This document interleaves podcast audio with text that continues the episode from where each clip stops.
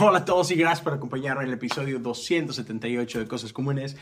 Hoy les tengo algo especial. Hoy no estoy solo, hoy van a ver un episodio con tres grandes amigos, el elenco de Conciencia Podcast, André Marín, uh, David y Rick. Entonces, ya, vamos a tener una, una muy buena plática.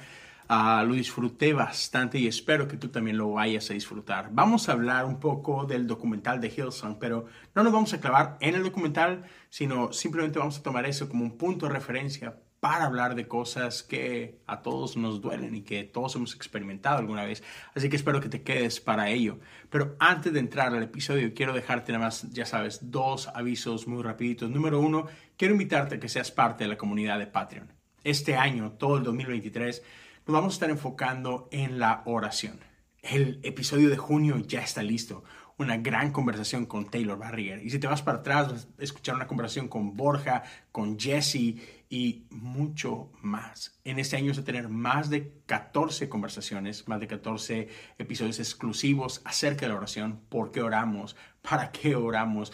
cómo lo hacemos, diferentes expresiones de oración y diferentes uh, tradiciones de oración la oración es mucho más que simplemente pedirle a Dios. No, si, si nos detenemos en eso, nos estamos perdiendo de muchísimo. Yo creo que todo cristiano reconoce que la oración es importante, pero también es una de las áreas con las que más luchamos. Entonces espero que todo esto pueda traerte herramientas que puedan ser de ayuda para que tu, ya, tu vida de oración se vea fortalecida y bendecida. Entonces, todo esto está disponible para aquellos que apoyen con 5 dólares en adelante. Para quienes apoyen con uno en adelante, hay, hay otras cosas. Vamos a tener Zooms y, diferentes cositas por ahí. Entonces, espero que lo consideres y puedas unirte. Si te interesa, solo ve a patreon.com diagonal cosas comunes. Y bueno, espero verte por allá.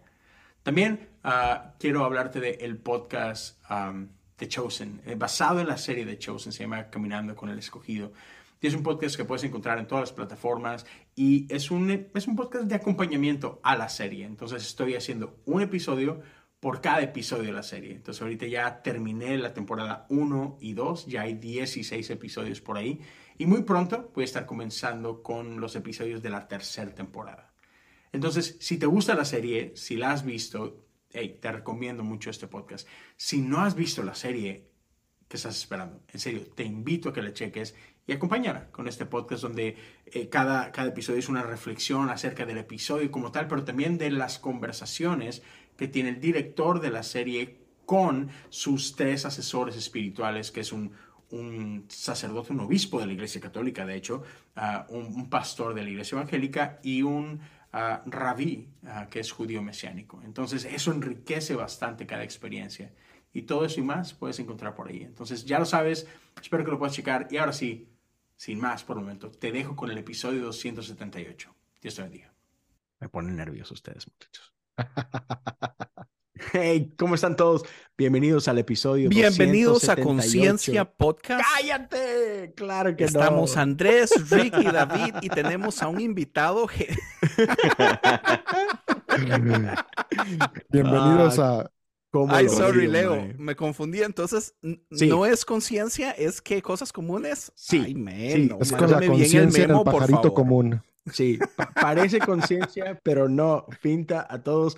Bienvenidos a Cosas Comunes, episodio 278. Pero tengo no un invitado, tengo a tres invitados. Tengo a, a, al podcast más horrendo de, de,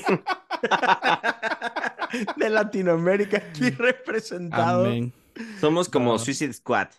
Sí, sí, ándale, algo así, algo así. Exactamente, lo peor de lo peor unido para tratar de combatir de nuevo el mal que hacíamos antes.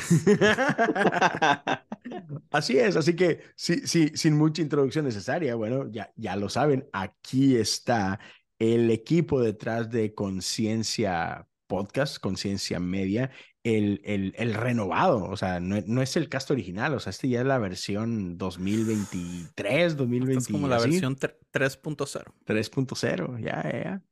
Y bueno, David se acaba de, de, desaparecer, pero ahorita regresa, no se preocupen. Él, él, él está en Guanajuato, así que disculpen su, su, internet o lo que sea. Pero sí, aquí estamos. Perdón, eh, episodio 278 y vamos a tener una conversación muy interesante. Eh, está Andrés e, en, esta sala y, cuando está Andrés no puede ser aburrido un episodio. Eh, está aquí Rick, entonces va a haber algo de sabiduría por ahí. Va a haber mucho silencio. Mucho silencio. Sí, sí, mucho silencio, pero cuando abra la boca va a valer la pena. Y está David, y no sé, quizás va a haber bromas sucias porque está David, entonces no sé qué más va a aportar David. no es cierto, no es cierto, no es cierto. Machismo, ah. pecho en pelo, que eso es lo que representa David el, día de hoy, no sé en qué, en qué momento llegó a eso. Se te cayó el, el ídolo, Andrés. Sí, se despedazó en mil pedazos, man. Sí. Pero entonces, a, toda la gente que normalmente escucha cosas comunes, les pido una disculpa por adelantado, una, un, disculpen Andrés. Este. Esta no es la, digamos que no es la dinámica normal a la que están acostumbrados. No es Jesse, no es Taylor, no es Borja, no es, no es gente educada, es, es, es Andrés. Pero está bien. Sí, es lo más bajo de lo más bajo. No, no, pero, pero si alguien no, no, no sabe esto, Andrés es alguien que quiero muchísimo y, y, porque nos queremos mucho, bromeamos mucho. Este, pero sí, entonces aquí está mis amigos de, de conciencia el día de hoy. Uh, cada uno tiene sus propios podcasts, pero, pero juntos tienen este proyecto. Y hoy vamos a hablar, quiero ser claro, vamos a tocar un poquito el tema de el, último documental de Hillsong, que en inglés se llama The Secrets of Hillsong, si no me equivoco, Los Secretos de Hillsong, pero eh, no, no se trata del documental como tal, el episodio. Eh, vamos a usarlo simplemente como un punto de partida para hablar de ya, de, de, cosas que a veces pasan en la iglesia y que pasan todo el tiempo y que quizás siempre han pasado, no importa el tipo de iglesia. Vamos a hablar quizás un poquito de, de esos trapitos sucios que, que, que, normalmente se esconden, pero vamos a hablar de, de, de, lo bueno, lo malo y lo feo quizás, ¿no? De, de cómo uh, a veces como iglesia en, ya, nos fallan algunas cositas y, por ejemplo, nuestro amigo Jesse suele decir esto, de que el ministerio es messy. Ah, eh, ¿Cuál sería la mejor manera de decirlo? el ministerio no es... Es complicado, quizás es la mejor, es la mejor forma de ponerlo. Messi no Cristiano Ronaldo? Es, sí, sí, y yo sé, sí, sí, sí, pasó por mi cabeza eso. Por eso lo quise aclarar. Es que Messi este también es como, como desordenado. Sí, Sí, sí, sí. Ah, ok. Messi, como la traducción más popular es, desordenado. Es cuando, digamos, un cuarto tiene muchas cosas y nada está en su lugar. Ya. Mm. Entonces, aparte de complicado, es el desorden, es buscar dónde pongo el lugar, cómo acomodo las cosas, quién mantiene el orden. Ya. E, en otras palabras, así como que e, el ministerio es, es difícil. Sí, e, es, es bastante difícil. Ah, y no es perfecto. ¿Caótico? Es caótico. ¿Sería una buena palabra? Eh, sí, sí, sí, definitivamente es caótico. Entonces, vamos a hablar un poquito de eso porque también es bien fácil desde afuera ver cuando algo se hace mal y decir, ah, no, es que debió, debió ser de esta otra forma. Así que, pues sí, en, México tenemos una expresión que dice, a toro pasado, pues cualquiera, ¿no? Este, entonces, pero a la hora de estar ahí es, complejo, ah, hay, muchísimo. Este, y entonces, ya, es, es, somos gente, somos gente lidiando con gente y, y vamos a hablar mucho de, de cuáles son algunos de los problemas, de que por qué es que nos duele tanto cuando cosas así pasan y vamos a hablar un poquito de quizás de la cultura de celebridad y vamos a hablar de cómo a veces nosotros cometemos el error de poner a gente en un pedestal que no les corresponde y pues las complicaciones que eso trae y demás. Entonces, ya, este va a ser un episodio Messi. Este va a ser un episodio desordenado y caótico. Están advertidos. Pero espero lo disfruten. Espero que puedan sacar algunas cosas de provecho. En algunas cosas van a estar de acuerdo con algunos de nosotros. En otras cosas no van a estar de acuerdo, sobre todo con Andrés. Con Andrés. Sí, sí, sí. Pero, pero ya, vamos a darle. Entonces, vamos a explicarlo. Andrés, entre tú y yo quizás podemos explicar un poquito de, de lo que es el, el documental. El documental. sí, es, es, un documental que está por ahí quizás en Hulu, en FX, lo pueden ver en diferentes lugares, pero es un documental que trata el escándalo ah, que ocurrió hace algunos años en Hillsong, que digamos que salió a la luz o se terminó destapando con el escándalo de Carl Lenz, quien era el pastor de Hillsong, Nueva York en su momento. Pero eso fue como que el principio, fue como que la primera ficha del dominó que empezó a, a descubrir otras cosas o a provocar un, caos, ¿no? Yo, yo diría más bien que es la gota que derrama el vaso. Y ya había muchísimas cosas por detrás que habían, habían logrado mantener en silencio y por debajo. Sí, exacto. Fue, fue lo que, como que lo que terminó reventando el globo y entonces eso trajo luz a otras áreas que, que, precedían a Carl, pero que estaban, como decías tú, como que me, ahí debajo de la alfombra y demás. Y de repente se dieron cuenta que, ajá, estaba todo esto detrás, ¿qué pasó? ¿Cómo no nos habíamos enterado antes? Etcétera, etcétera, ¿no? E, e, entonces, Ah, ¿Qué fue lo que pasó con Carl? Es que tuvo un, un affair, tuvo un, romance fuera de su matrimonio y se terminó descubriendo y otra vez. Y eso abrió la cloaca, ¿no? E, e, y, que quede claro que fue una relación que duró bastante, ¿verdad? No fue un one time only kind of thing. Y, y si entendí bien, no fue nada más como que una vez, sino que, o sea, esa que, que te, se ah, terminó descubriendo fue una de de varias. O sea, e, e, esto no, no era como que la primera vez que metía la pata y desde que, ay, perdón, no, no vuelve a pasar. No, ya, ya era un patrón y él habla un poquito de eso, ¿no? De que era un patrón en su vida. Este, entonces, ya, y, y obviamente hubo mucho dolor. Eh, eh, ya, y vamos a hablar un poquito de eso. Pero entonces, no me interesa eh, hablar de los, como que específicos de que, ah, sí, vamos a hoy hablar en contra de Carly, de Hilson y de Brian. No, no, no. Solamente queremos tomar eso que pasó como plataforma para hablar de lo que eso representa. ¿Algo que quieras añadir, Mae? Eh, no, eh, el documental me pareció excelente.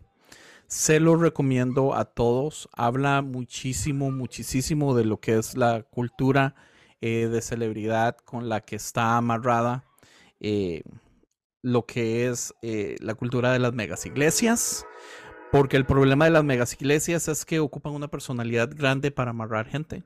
Y esas personalidades grandes usualmente ahí en, el documental se explican también cómo son creadas, cómo se les entrena, cómo, digamos, la escuela de Hilson afectó muchísimo. Em, no sé, eh, mi único punto sería, si, si no queremos invertir mucho en el documental, es vayan y véanlo, está en Hulu en este momento para los que están en Estados Unidos y en la página, en, la aplicación de FX, dijo David, para los que no están en Estados Unidos, FX, sí. Así es. Entonces, por ejemplo, lo primero que, desde el principio, o sea, cada, cada episodio está muy fuerte y, obviamente como que destapa varias cosas así difíciles, complicadas y, todo esto.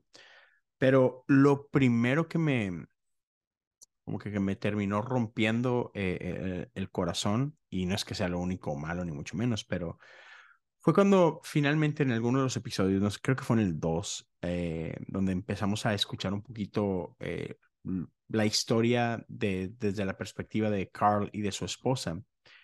Pues obviamente, o sea, pasan un tiempo hablando de, sus problemas maritales, este, y, y, cómo fue lo duro que fue cuando sale a la luz eh, el pecado de, de, de Carl y todo esto. Y obviamente eso fue mucho, mucho, mucho, muy difícil para, para su esposa y todo esto, ¿no? E, eso entendible y obviamente nada de lo que estamos por decir es para ni excusar, ni defender, ni mucho menos lo que hizo él. Eh, fue totalmente reprobable, simplemente porque sí, mucho más, dada la, la, la ocupación de él, el puesto de él en la organización y demás. Pero después mencionan algo que creo que fue importante de, de tocar, y es que ellos, pues, ella, por ejemplo, ella creció en Hilson, o sea, pasó toda su vida ahí, ¿no? O sea, desde que ella era una bebé, ya, eh, eran parte de la organización. Él pues ya también tenía más de una década de, de estar involucrado, él estudió ahí college y, sabes, pues otra vez tenía mucho tiempo. Y entonces ellos sentían a, o sea, Hilson era mucho más que un trabajo, ¿sabes? Hilson era mucho más que, ah, sí, pues soy pastor de una iglesia, etcétera. No, es, esta es mi familia. O sea, literal, para ella es, o sea, ellos me conocen desde que soy una bebé, o sea, son como mis tíos, casi creo, ¿no? Y, para él, o sea, Carl era considerado como... Brian y Bobby Houston, si no me equivoco, se llama el nombre de la esposa de Brian. Eran como, como los tíos. sí, sí, sí, De ella. Con Laura, con ella. Exacto. Y para él era, eh, o sea, él los veía como, como figuras paternas, o sea, eh, eh, y, y, sí, o sea, mucha gente veía así como que no, sí, Carl es como que el protegido de él, no sé, así como que es el heredero de él, por, por llamarlo de alguna forma, ¿no? Entonces, ellos realmente sentían así como que esta es nuestra familia. Entonces, cuando pasa esta situación, esta falla moral y todo, o sea, yo creo que en ningún momento ellos esperaban así como que, que la iglesia se, se hiciera de, de oídos sordos o, ¿sabes? Que se voltearan al otro lado. Pero, pero ellos esperaban algún tipo de apoyo. Otra vez, no en, en sentido laboral, sino una protección en, en la parte de la relación, ¿no? Y para ellos fue muy duro, otra vez, en la parte relacional cuando todo mundo les dio la espalda. Y obviamente e, esto es lo que ellos comparten, ¿no? Cada quien tendrá su, su lado y lo que tú quieras, ¿no? Pero poniéndome un momento en sus zapatos, la verdad sí fue así como que, oh, man, qué, qué duro. Y, y lo sentí así porque lo he visto muchas veces. O sea, ya haciendo un lado Hilson y, y eso en específico, sus vidas y todo lo demás. O sea, para mí sí fue durísimo, porque otra vez lo he visto, o sea, lo he visto en, en, mi propia vida, lo he visto con amigos, lo he visto con gente que conozco, y he visto eso de que estás en la iglesia y mientras todo está, entre comillas, bien, mientras cumples el perfil, todos son amigos, todos son familia, tienes el apoyo de todos, etcétera, ¿no? Pero en el momento que algo pasa que digamos que, que no debería de pasar.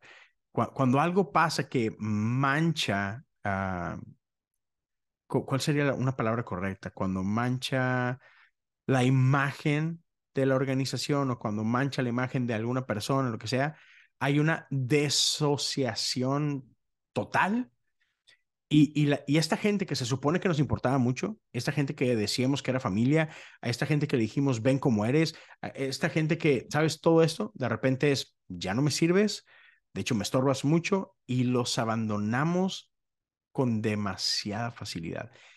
Y eso fue lo que me dolió mucho a mí. Otra vez porque fue, fue un recordatorio de cosas que ya he visto antes.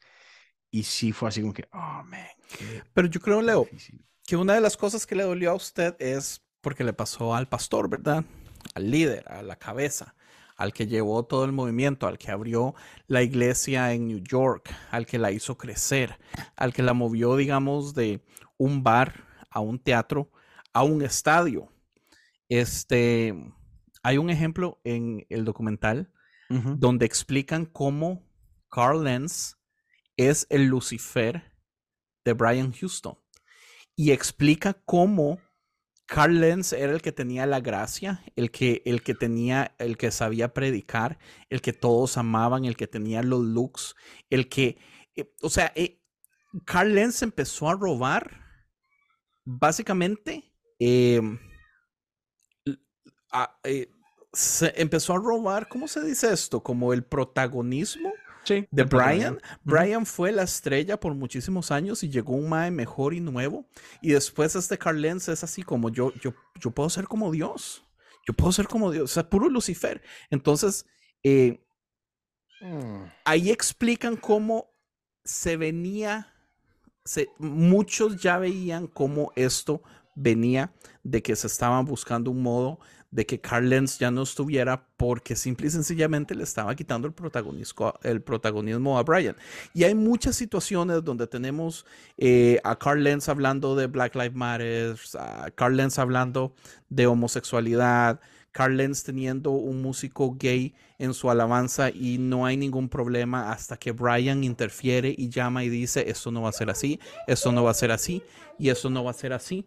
Porque el asunto es que Hilson, aunque parece una iglesia progresista, siempre ha sido extremadamente conservadora por dentro, así como David López, que nos engañaron. Claro que no. Entonces es, un problema gigantesco cuando una persona viene a que a, no quiere robar, porque no sabemos si, si Carl quería robarse el, asunto, pero sí fue muy obvio donde Carl estaba quitándole el protagonismo, el, spotlight, el close-up, todo eso. Entonces, eh, como que las cosas reaccionan del modo que tienen que, que suceder. Ahora, ¿por qué menciono yo esto? Porque digamos, honestamente a mí me cuesta mucho, o sea, me duele mucho por Laura, porque ella es la víctima y es inocente en todo este proceso. No me duele para nada por, por Carl, que le, que, que le hayan dado la espalda es lo que la iglesia ha hecho por años con todo el mundo. Es la historia de la iglesia. Ahora, esta es una situación diferente porque estamos hablando del pastor.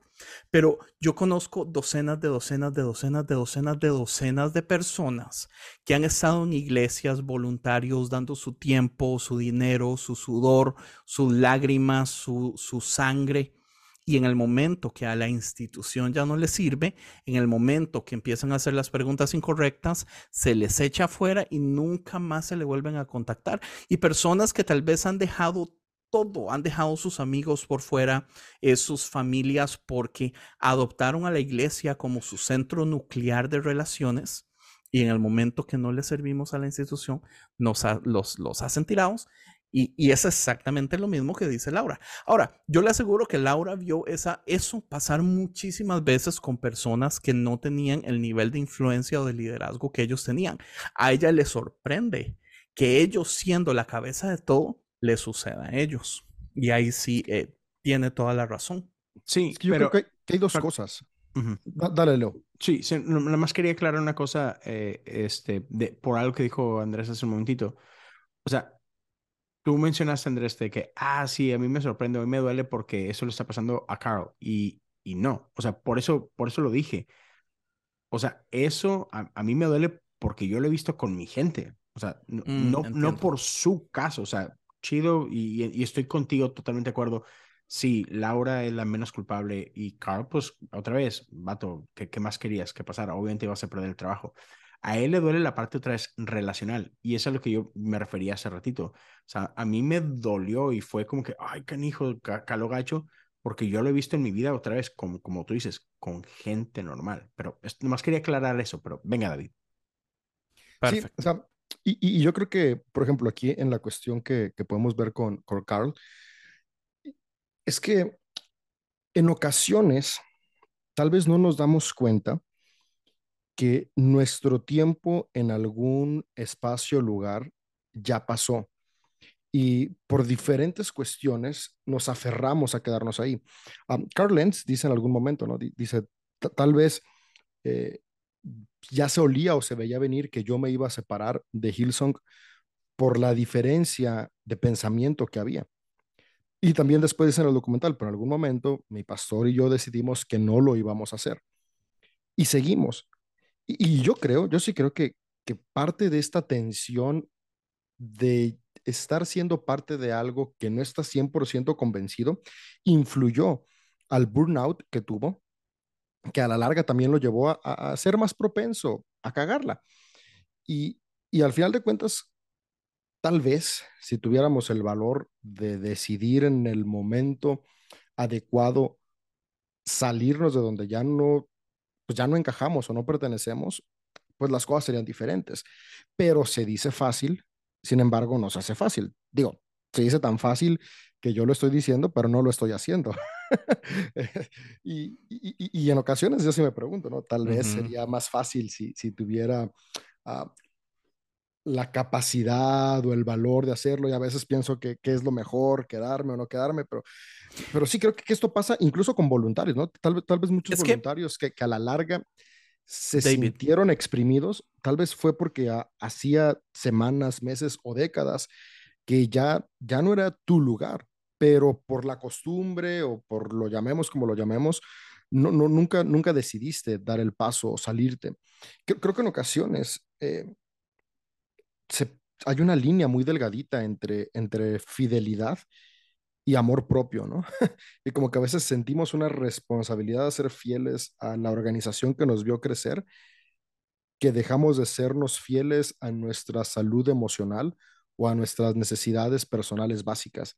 Y, o sea, yo honestamente, pues estoy hablando con amigos, aunque ya sé que esto va a ser público, pero, pero es una cosa que he estado pensando mucho, ¿no? Eh, y, es que los el documental me hizo pensar demasiado, el, el, documental me hizo pensar demasiado en eso. Los, los, oyentes de Leo tal vez no sepan de su historia, David. usted ha pasado cosas parecidas. Yo viendo el documental, yo decía, uy, esto le va a afectar a David. Porque David ha tenido años estando bajo la, eh, digamos, como copastor de la iglesia de su papá, donde ustedes piensan un poco diferente, donde usted tiene años pensando y si hago algo diferente o si me quedo y todo eso. Entonces, esa tensión son cosas que usted ha vivido de carne y hueso. Entonces, por supuesto que usted siente algo así al, ver estas cosas. Sí, ah, me acuerdo del primer documental que salió, el que al menos en México está en HBO Max. Eh, fue como de eh, chismes, pero ver este otro documental sí fue como. De, hecho, creo que en el episodio 2 dije, ah, ya no lo voy a ver, ¿para qué me estoy torturando? pero después me ganó el de, no, tengo que acabarlo de ver y lo terminé de ver. pero, pero sí, sí, creo que, que, llega un punto donde tal vez nos falta uh, tener, tener la capacidad de poder decir hasta aquí es sano. Pero usted sabe que, es que también es, es difícil, David, porque digamos, es, es, fácil poder decir, voy a defender a los pastores, no puedo creerlo.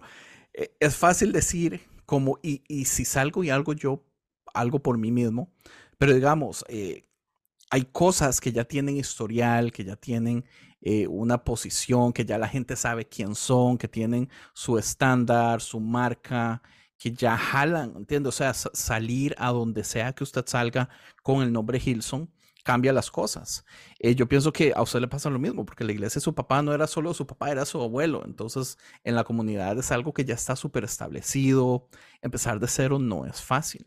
Entonces, sí hay hasta cierto punto una cierta comodidad donde donde esa decisión, por más lógica que parezca, brother, es difícil. Y yo le aseguro que de 100 personas, 95 deciden quedarse donde están, sabiendo que tal vez la mejor decisión sería ir a empezar algo nuevo. Cuesta mucho que se haga, men. No es culpa de nadie tampoco. Sí, y, al final, después esto nos lleva a pensar, ¿no? Y así nos quedamos, ¿qué es lo que podemos hacer? Y, y algo que yo, que yo notaba al, menos se, alcanza a leer, en, especialmente en el último episodio, en Carl, un, arrepentimiento que en la cámara se ve genuino y en las redes se ve genuino, pero, pero que lo lleva a, hablar sobre la cuestión de el aprendizaje que tuvo en el proceso. Y yo creo que esa es la, la, parte más importante, ¿no? Darnos cuenta que, como platicábamos antes de la grabación, que maldito internet me falló junto con, justo cuando empezamos a grabar y hasta ahorita pude regresar, así que no sé si ya lo mencionaron, pero, pero todos, todos, todos nos equivocamos, ¿no? Todos podemos tener faltas morales, todos podemos tener em, errores, algunos con sus consecuencias, porque las consecuencias no podemos evadirlas, aunque desde la espiritualidad cristiana creemos que, que Dios nos perdona, sin importar qué tan grande sea nuestro error. El perdón de Dios no exime las consecuencias de nuestras acciones en el plano humano. Pero sí podemos tener dos posturas cuando nos equivocamos, la postura de condena o culpa o la postura de responsabilidad. Y yo creo que Jesús lo que nos anima es una postura de responsabilidad, porque la culpa simplemente nos lleva a hundirnos y lamentarnos de lo que hicimos. Y la responsabilidad nos lleva a asumir nuestro error y trabajar en qué voy a hacer hacia adelante. Y algo que yo vi en el documental es esta actitud de responsabilidad de Carl que nos anima y nos recuerda que cuando nos equivocamos, sí, vamos a perder porque perdió mucho, pero no es el final, aunque parece que es el final de un momento. Si actuamos con responsabilidad, podemos volver a construir lo más importante. Y, y eso me, me gusta, ¿no? Donde él cierra diciendo, pues para mí lo más importante es esto que estoy reconstruyendo una reconexión con sus hijos, con sus hijas, con, con su hijo, con su hija, con Laura. Eh, es sorprendente verlo cómo está comiendo con su suegro, tal vez solo sonrió para la escena de la televisión. Y ya cuando cortaron el documental, le dijo fuck you, pero, pero, pero, pero es esta cuestión que nos deja ver que, que aún de lo más malo podemos volvernos a levantar y rehacer las cosas. ¿Y qué tal si en la iglesia tomáramos esa postura, no? no solamente con el clero, como dice Andrés, sino con cada persona. Y darnos cuenta que cada asistente, cada colaborador, cada pastor, cada líder, somos seres humanos que nos vamos a equivocar. Algunas veces va a salir a la luz nuestra equivocación, otras veces tal vez va a mantenerse en secreto, pero que cuando salga a la luz podamos ser personas con la capacidad de amar en lugar de juzgar y de acompañar en el proceso en lugar de lavarnos las manos y decir, pues allá vete y sánate tú, ¿no? Y a mí no me embarres, que yo no quiero saber nada de, de tu show. Porque, o sea, lo, lo que dice Harley es cierto, dice, o sea, a mí me, me trataron tan mal y a los meses salió que quien me expulsó por lo que hice hizo lo mismo. o sea, Brian. Y dices, pues sí, ¿no? Y al final de cuentas, eh, Laura dice, Bobby estaba muy consternada y todos diciendo, ¿cómo pudieron haber corrido a Bobby como la corrieron? Pero después dice, pero al final, pues fue lo mismo que me hicieron a mí, ¿qué esperaban? Y, es esa parte que, que, te deja pensando, ¿no? O sea, lo que siembras lo cosechas y eso, más que ser un principio bíblico, es un principio cósmico y universal. ¿Y cuántas veces no somos conscientes de las acciones que estamos haciendo hoy, que al final de cuentas el día de mañana nos van a repercutir? Y, creo que aceptar la vulnerabilidad humana nos ayuda a actuar con más conciencia. Eh, no, no como dice Andrés, que Andrés siempre dice que, que yo busco la gracia diciendo que al final de cuentas, eh, oh. tú, dices, tú dices que yo busco la gracia porque quiero justificar mis errores de mañana. No, no, no, no es porque quiero justificar. Es que suena así y, se lo puedo debatir por qué. Porque uno de los problemas grandísimos que tenemos nosotros en este momento es el autoritarismo.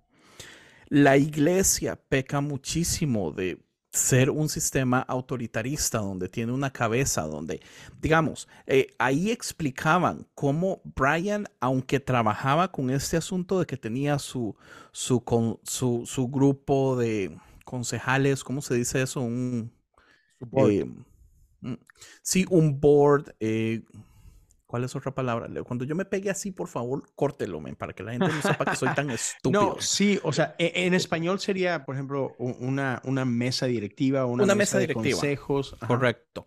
Él escoge a la gente que él sabe que no le va a decir que no. ¿Entiende? Entonces, no importa qué porquerías pasen, la palabra de Brian es la que manda. Aunque tenga 25 personas en su board, que se supone que la decisión es de todos, la palabra final es la de Brian. Entonces, para mí es muy fácil hacer ese comentario, aunque en parte es broma, en parte es una crítica directa al sistema. Cuando le digo a David, usted lo que está haciendo es buscando gracia para el futuro, es porque hasta que la iglesia no cambie este tipo de cosas, donde en realidad la gente abajo no sean personas que se hayan beneficiado del sistema, completamente de, no solamente de dinero, sino de conexiones, de posesiones, de un montón de cosas, y que sean personas que no le tengan miedo a la cabeza. O sea, ¿cómo es posible que las megas iglesias realmente funcionen como corporaciones con CEOs en este momento? O sea, eso debería darnos muchísima vergüenza. O sea, yo le aseguro, Jesús se da cuenta que eso es lo que está sucediendo en este momento. Jesús da media vuelta y se vomita. ¿Entiende? Porque nunca fue así. Siempre fue acerca de las relaciones, de las comunidades, de amar a las personas. David dice, a mí me sorprendió mucho ver a, a, a Carl Lenz, diciendo, aceptando que ahora tiene una misión, que los hijos y todo eso. Pero uno no sabe qué creerle, porque Mama Jones en el episodio 1, la negrita que era una viejita, explica y, es que es genial. Ella dice, vea, usted tiene que saber que cuando Carl iba a llorar, él lo único que hacía era ver hacia arriba, 45 grados y hacer así. Y lloraba siempre. En todos, en todas las prédicas lloraba. Dos minutos después, en el documental, cara hace y llora. Brother, eh, para mí eso fue mágico. Yo le aseguro que el que editó ese documental puso esas cosas en el conexión y se sentó para atrás y dijo, soy un, soy un genio. Soy un genio. Soy un desgraciado genio. Man, genial, entiende, porque Carl pasó haciendo caritas todo el documental.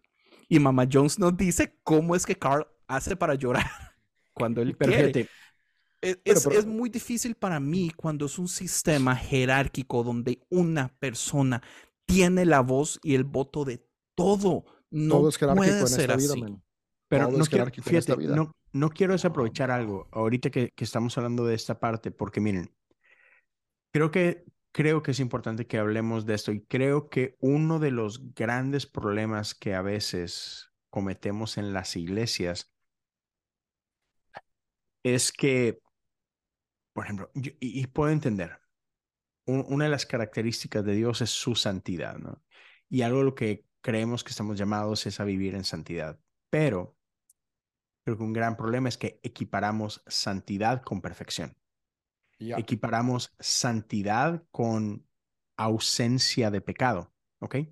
Y entonces, de alguna forma, creamos este modelo irreal de vida en donde asumimos, y quizás este es un, este es un, esta es una falla de todos, no de alguien, que todos nos tragamos este cuento de que tenemos que ser perfectos. Entonces andamos por la vida, otra vez hablo de la burbuja cristiana, andamos por la vida pretendiendo que somos perfectos en lugar de ser vulnerables. Y ese es un gran problema, porque entonces cuando alguien cae, no importa si es este, e, el chavo que tiene un mes viniendo a la iglesia o si es el pastor que tiene 50 años en el ministerio, hacemos un escándalo porque, porque fallamos, cuando es como que esa es la norma, o sea, todos fallamos.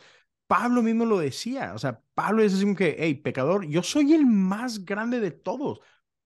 Pablo, o sea, Pablo al que tenemos casi creo que al mismo nivel que Jesús. Eh, y él decía que, y, que, no, yo sé, sé, pero en general, estoy hablando en general. hablando del e, cristianismo e, e, normal. Es así como que, no manches, o sea, Pablo, el que escribió de que, wow, todos estos grandes cartas y todo, y que tenemos a Pablo acá, es, él decía, hey, yo soy el más grande pecador. Y, y, todos nosotros nos asustamos porque somos pecadores. Y Pablo, una de las frases famosas que le conocemos es, lo que quiero hacer, no hago, y lo que no quiero hacer, eso termino a hacer. ¿Quién me puede salvar de este cuerpo de maldad, ¿no? Este cuerpo muerto. Y, y entonces otra vez, ¿por qué, nos pasa, asustamos? Pero, déjame terminar la idea. ¿Por qué nos asustamos nosotros cuando cometemos un error? Si eso es otra vez, es lo normal. O sea, yo sé que todos tenemos esta aspiración a vivir en santidad y, y qué bueno, o sea, sí, sí es bueno y, y la perfección cristiana, o sea, chido y me gusta y otra vez, corremos hacia allá pero en el camino todo lo vamos a arreglar. No hay nadie en la Biblia, quita a Jesús del, de la ecuación, no hay nadie que se salve, ¿sabes? Entonces... y de hecho, por eso, por eso creo que al final de cuentas lo que Jesús enseñaba eran virtudes. Jesús nos inspiraba a la virtud del amor. Y virtud, por definición, es algo aspiracional, una idealización, porque al final de cuentas es algo que no se puede tener por completo como tal.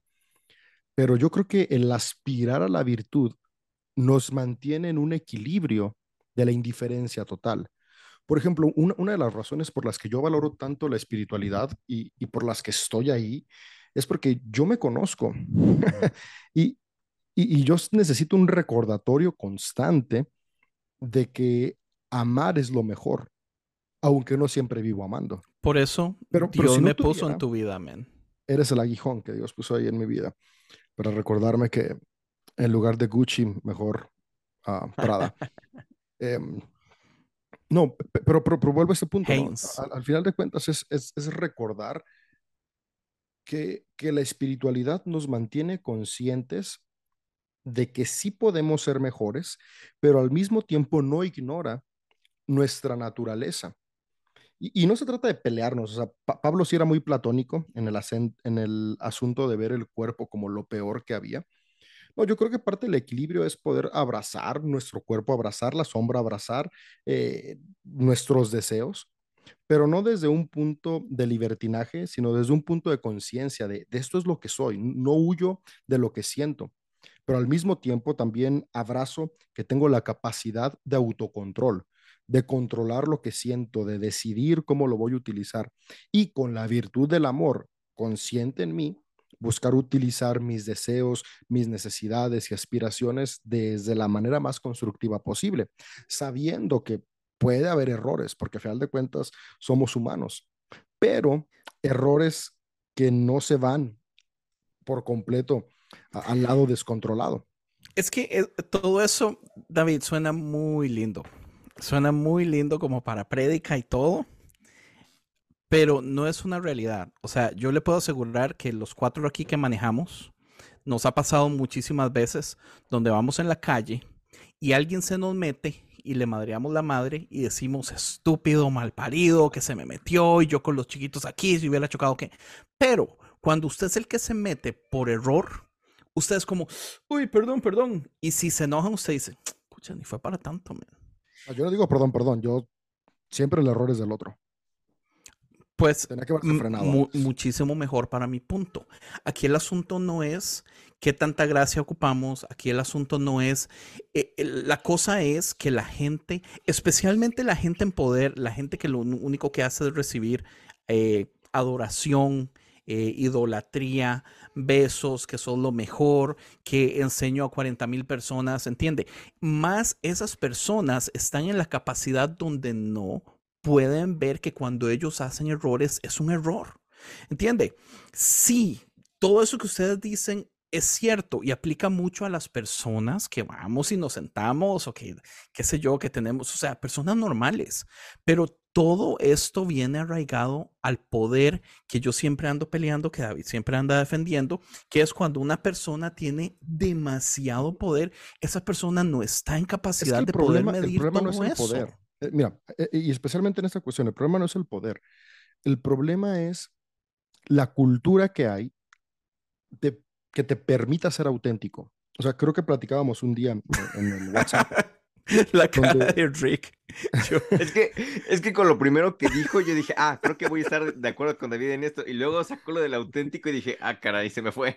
Porque, perdón, perdón Dave, es que si no se me va a ir la idea. O sea, hay lo que yo iba a decir a, a favor de, de la idea de, de lo primero que pensé que David iba a decir, es que, o sea, yo también considero que no es el poder per se el, problema, sino el sistema que produce y perpetúa esos, uh, esos estadios de poder. O sea, porque realmente no es, o sea, no es el poder, no es como el valor del poder tal cual, porque con el mismo poder se han hecho grandes cambios para bien, ¿no? O sea, con el mismo poder ha habido movimientos históricos que han favorecido a la humanidad. Necesitamos hoy en día poder para poder cambiar las cosas. Entonces, no es el poder per se, sino es el contexto que está provocando y perpetuando este sistema que se retroalimenta a sí mismo de críticas y de y de fama. O sea, al final de cuentas, es lo que la otra vez yo te decía a ti, Andrés, que, o sea, por ejemplo, yo, y lo voy a decir de una vez, ah, no vi el documental y no lo vi porque una, la verdad es que me da un poco de, de, pereza como hacer, como buscarlo y todas esas cosas para, para hacerlo. Y otra cosa, porque la verdad es que, sí, y la otra cosa es que realmente si lo viera sería, y yo hablo de mí, sería por, por puro morbo, porque la verdad es que yo como mexicano, como latino, que no sabe inglés, que no consume contenido en inglés, la verdad es que Carl Lenz y Bobby y los pastores Brian y todos ellos, la verdad es que para mí son, eh, o sea, no me interesan. Entonces, si yo lo vería, lo vería meramente por puro morbo, como ver Laura en América, o sea, como ver, eh, no sé, ese tipo de shows que es puro Pero Pero espera, espera, Mae. Y al final de cuentas, en mi entender, en mi entender, consumirlo es perpetuarlo, porque al final de cuentas el sistema, el sistema requiere de dos, o sea, requiere de las personas que lo demandan, o sea, es, al final de cuentas, el, el, mercado es oferta y demanda. Si existe un car lens, es porque existe una comunidad que busca un car lens. O sea, para que se dé un car lens, tiene que haber una comunidad que produzca gente car lens. Y eso va alimentado y va al mismo tiempo acompañado de, de la necesidad y de la falta de, de, una buena explicación de lo que es la, la espiritualidad, porque venimos arrastrando y venimos cargando con todo el bagaje principalmente de, de las doctrinas calvinistas y el neocalvinismo, que fue lo que eh, de donde se partió principalmente Hillsong, y, es una cultura de, de pecado, una cultura completamente maniquea. Y ahí estoy de acuerdo también con lo que dijo David, que, que es platónico, pero es ah, principalmente introducido a la iglesia por San Agustín, que fue súper platónico, e hizo dualista el asunto, hizo maniqueo el asunto, hizo que odiáramos el cuerpo y que subleváramos la espiritualidad. Y todo esto arrastrado en lo que hoy tenemos como cultura de, de celebridad es lo que ha provocado que los pastores, una, sean celebridades por el sistema que necesita celebridades y otra que no puedan ser honestos porque hoy en día un entendimiento o bueno más bien un fruto de la salvación es la santidad y así es como muchas veces nos lo han predicado, no que sea lo correcto o lo que yo creo, pero como es una evidencia la santidad, si, si yo ante el público que está demandando una celebridad cristiana me muestro que no tengo ese fruto de santidad, entonces estoy diciéndole al público que no soy salvo. Y qué peor y qué más tragedia mostrarle al público que el pastor que les está predicando no va a ser salvo, porque no podemos hablar de moralidad cristiana sin sacar al infierno de la jugada. Obviamente los tres que estamos aquí, bueno, los cuatro, no sé, leo hoy en día muy bien su postura, pero que somos principalmente universalistas o incluso casi ateos, se nos es bien fácil separar la moralidad de un de un porvenir, infierno o cielo, pero para el cristiano de pie es su, es su pensamiento del día a día.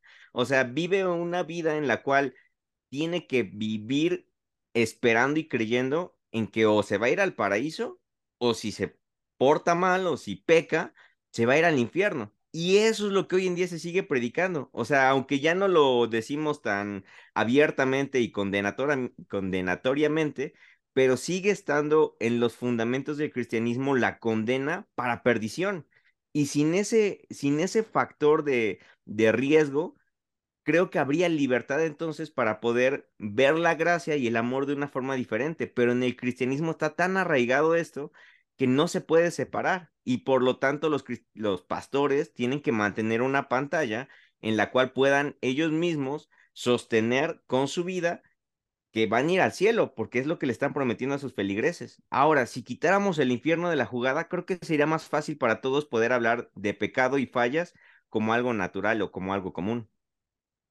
Pero, Rick, ¿usted no cree, digamos, si yo se le preguntara, ¿cuáles son las cinco iglesias más grandes de México? Y qué sé yo, hablamos de Más Vida, de El Corazón, de yo que sé qué, todas las famosas que todo el mundo... Eh, Andrés sin conocer nombres. E, e, e, esas. ¿No cree usted que todas modelan el sistema Hilson? Porque el sistema Hilson fue el más popular, el ganador. Y algo que este documental viene a mostrarnos es que este sistema tiene huecos gigantescos. Del mismo modo que por ejemplo, las primeras iglesias católicas en Boston que salieron a la luz de todo este asunto de, pedofilia y abuso a niños, que, que al principio se creyó es solamente esta y con el tiempo nos vimos a dar cuenta que fue todas, pero las de Boston fueron las que tuvieron la mala suerte de ser las primeras investigadas, las primeras que salieron reportes, eh, noticias, periódicos, documentales, lo que sea, y ya después se esparce a todo lado. Hilson es exactamente lo mismo. Hilson es desgraciadamente la iglesia más grande del momento, entonces a la que van profesionales y le invierten tiempo y la empiezan a, despedazar por pedacitos a ver qué encuentran y encuentran un montón de cosas. Pero Hilson no es la excepción, Hilson no es un unicornio. Todas Yo De hecho, de hecho, o sea, pero es que cuando, cuando usted dice, Rick, que usted no la vio más que por morbo, yo ah. creo que uno debería verla por más que morbo porque esta es la realidad del sistema que, es, que, que, está ganando en este momento de lo que son iglesias. Y tenemos que, hacer algo al respecto porque está mal hecho. Al, final de cuentas, y es parte de, de la cuestión, no, no, es justificación para nada, es más bien concientización de que toda organización humana tiene sus lados feos. Toda. Entonces mejor dejémoslas a todas que sean feas. No, no, no, no, no, no, no, no, no estoy diciendo dejémosla. Entonces, concientizarnos, porque la concientización nos permite crear estrategias para cambiar. Cuando yo veo que algo está mal, tengo dos opciones. Tengo la opción de criticar o la opción de contribuir a la transformación. Y eso es en todos los aspectos, en todos los aspectos. Y, no estoy diciendo, no estoy diciendo que la crítica no sea parte de la transformación. Por ejemplo, yo soy parte de conciencia. Leo hubiera dicho hace un año, David, te estás convirtiendo en el nuevo Leo. Todo este proceso tenés seis meses de estarse convirtiendo en el nuevo Leo. ¿Será, que se me está cayendo Qué el pelo genial, mae. Continúa, sorry. no, no, y es que, man, pero no es algo que ojalá tengamos grabados por ahí otras conversaciones donde ya había dicho esto ah, hace dos años también. Porque, porque al final de cuentas, en, en, todas las áreas hay cosas malas, en todas las áreas hay cosas negativas, y no se trata de destruir la organización como tal, sino de destruir lo que está dañando a la organización para que la organización sea sana. Por ejemplo, en el proceso de deconstrucción o en el movimiento de deconstrucción, una de las cosas donde yo más choco es que la mayoría de, personas que son parte de, estos movimientos más progresistas, eh, su deseo es que el sistema caiga. De hecho, así se dice, ¿no? Y lo escucho en podcasts y en escritos, que la iglesia muera y tiene que morir y tiene que caer. Digo, no, o sea, número uno, no va a morir porque la religión nos ha acompañado desde que el ser humano existe. Y, y, y en segunda, pues no se trata de que se destruya, sino de que se sane. Entonces, por ejemplo, documentales como estos nos permiten ver a dónde tenemos que voltear a ver en nuestras organizaciones para sanarlas, para decir, ok, sí, a, Hilson le pasó y seguramente a nosotros nos puede pasar o nos está pasando. ¿Qué vamos a hacer?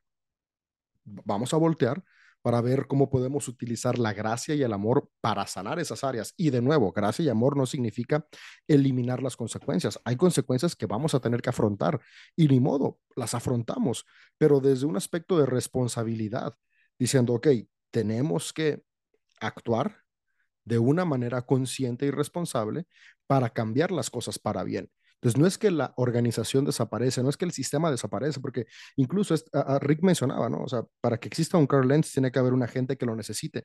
hay gente que la manera en la que va a conectar con la iglesia es a través de este sistema. Y, es la única manera en la cual va a conectar. Entonces, no es que desaparezca la iglesia relevante, es que la iglesia relevante pueda ser cada vez más sana. No es tampoco que solamente debe haber iglesias relevantes, no, porque el ser humano es súper diverso. Debe haber iglesias orgánicas y de todo tipo y forma, pero que sin importar cuál sea la forma, puedan ser organizaciones sanas. Y somos sanos cuando podemos ser honestos. Y somos honestos cuando nos empezamos a dar la libertad de ser transparentes. Y este sí creo que es un paso que a la iglesia le urge dar porque todavía estamos muy con esta idea de perfección, de idealización, especialmente en el liderazgo. Entonces, como el líder tiene que ser perfecto, y como todos los líderes somos humanos y todos los humanos somos imperfectos, pues no queda otra más que esconder las imperfecciones. No queda otra más que esconder uh, lo que pienso diferente, lo que creo distinto, porque si lo expongo, corro riesgo. Y, fue lo que le pasó a Carl Lenz. Para Carl Lenz hubiera sido muy fácil no haber dicho nada de Black Lives Matters.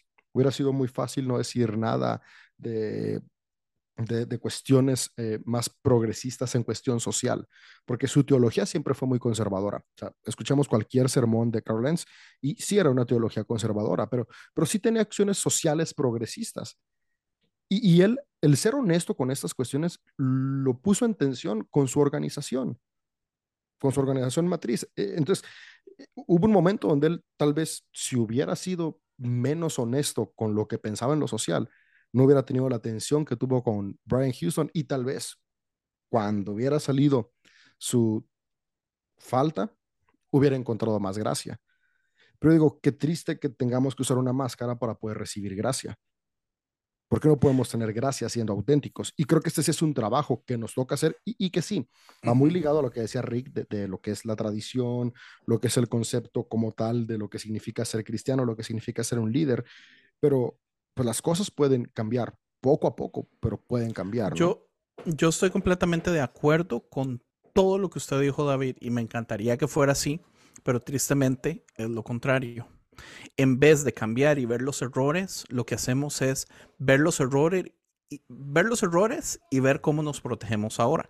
Por eso es que ahora las iglesias están repletas de NDAs, porque pasó un Ted Haggard, pasó un Jim Baker, Y entonces ahora las iglesias eh, buscan modos de proteger su liderazgo, mm, callar las, las voces de las personas que están trabajando. Man, ¿en qué? Dígame, ¿cómo es posible?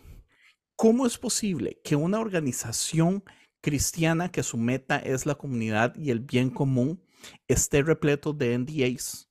Que las iglesias, porque, brother, es una gran cantidad de iglesias, especialmente las megas, utilizan NDAs para todos sus voluntarios y los que no saben qué es un NDA, es un documento legal que la gente firma para proteger no solamente los secretos, sino información toda con respecto a la iglesia. Entonces, digamos, si a usted le pasa algo en la iglesia, trabajando como voluntario en el grupo de alabanza, como maestro, si usted ve algo, si usted escucha algo, si usted ve al pastor besándose con la del, la del una corista, ese NDA a usted le permite legalmente le prohíbe legalmente hablar, porque si usted dice algo, lo pueden, eh, ¿cómo se dice? E-, en español son acuerdos de confidencialidad.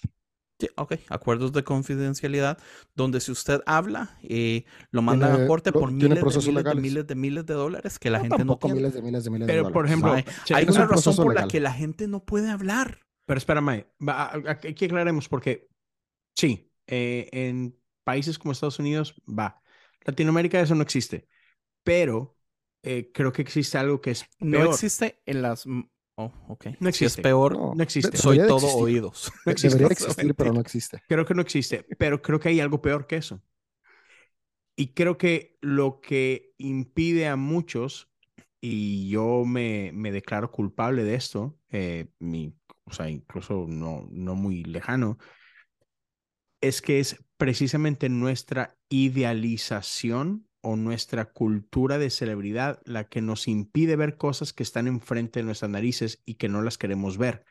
Ah, y, te digo, ¿por, ¿por, qué me declaro culpable? Porque creo que yo, y ustedes me lo han dicho en mi cara muchas veces, es, ah, e, espero hoy hacerlo menos que antes, pero era muy común de mi parte el que mi primera reacción siempre era el de defender a, a la iglesia o a, líderes o pastores o lo que sea.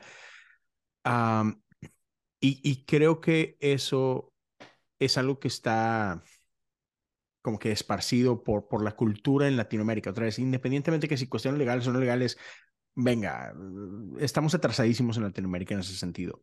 Pero, otra vez, sí tenemos esta cultura de idealización por los pastores, por los líderes y de cultura de celebridad que entonces, aunque veamos y notemos cosas malas, algo en nosotros nos bloquea. No, no, no, estoy, no, estoy mal yo, seguro estoy mal yo. La iglesia no tuvo ese bloqueo. Qué triste que ellos no se bloquearon.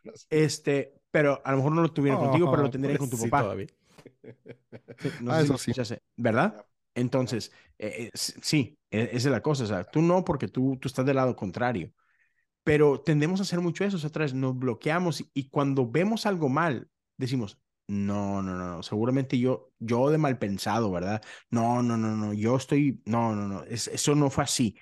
Entonces tendemos a proteger esas cosas por cualquier razón, ¿no?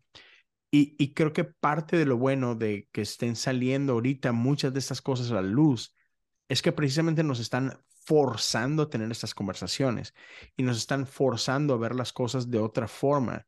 Ah, porque si no, o sea, ¿cómo vamos a sanar aquello que no sabemos que está mal? Y otra vez, creo que por muchos años, una, o no nos hemos dado cuenta que está mal, o hemos normalizado que está mal, o por este fanatismo del que estoy hablando, no queremos ver que está mal, ¿no?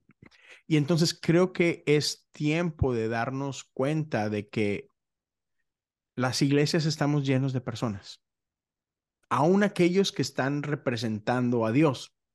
Hablo de pastores y líderes, de lo que tú me digas. Y al final de cuentas es como que ese es el rol, o sea, el rol del sacerdote, el rol del pastor, el rol que me digas es, es una representación ante el pueblo de, y por eso los sacerdotes se visten de cierta forma y los pastores se visten de cierta forma, porque es un símbolo en cierta forma, ¿no? Así es. Y, y entonces, pero pero tenemos que entender eso. Es un símbolo que representa algo, pero soy una persona igual que tú, ¿sabes? Y, y, como tal, yo, o sea, por ejemplo, en este caso, y digo yo porque yo ahorita estoy en un rol pastoral, yo tengo que ser de los primeros en reconocer y no creérmela que estoy arriba de nadie. Y eso es bien importante. Y creo que muchas veces ese es uno de los principales errores, que pastores nos creemos algo que no somos y que nunca hemos sido supuestos a hacer. Y creo que por ahí empieza el error, cuando empezamos a creernos y asumir un papel que no nos corresponde. Y por ejemplo, yo ahorita que en, un podcast que hago con la iglesia, que es el de con la Biblia todo el año, pues estoy, empecé en Mateo y estoy, y ahorita voy en el capítulo 26. Entonces me ha tocado ver, sobre todo en los últimos, donde mucho de lo que Jesús recriminaba a los fariseos y a los expertos de la ley es precisamente eso, que se dan atribuciones que no les correspondían, como cuando la parábola de estos hombres a que eh, el, señor de la tierra los deje encargados y se va y que luego manda a, un encargado y se lo, se lo golpean y que luego mandan a otro y se lo golpean y luego manda al hijo y lo matan. Es esto, es, espérate, yo te confié a ti algo. Tú no eres el dueño. Y entonces creo que muchas veces líderes y pastores y demás tomamos atribuciones que no nos corresponden, que nunca nos han correspondido, y ahí empieza uno de los grandes problemas. ¿Por qué? Porque, otra vez, y no me acuerdo quién de todos ustedes lo ha dicho, no sé si fue David, o sea, jugamos este juego de que nos creemos que tenemos que estar en un estándar donde, no, dude, perfecto hay uno, nada más. De ahí en fuera todos somos una bola de individuos tratando de hacer lo mejor que podemos. Y lo mejor que podemos hacer es, otra vez, ser honestos y reconocer de que, hey, yo estoy en ese rol porque tengo ciertos dones y está bien, pero no soy mejor que tú. Nunca he sido mejor que tú y nunca seré mejor que tú. Quizás a lo mejor ahorita estoy en un nivel de madurez mayor por diferentes cosas y, y qué bueno, pero nada de eso me asegura de que mañana no me voy a equivocar, ¿sabes?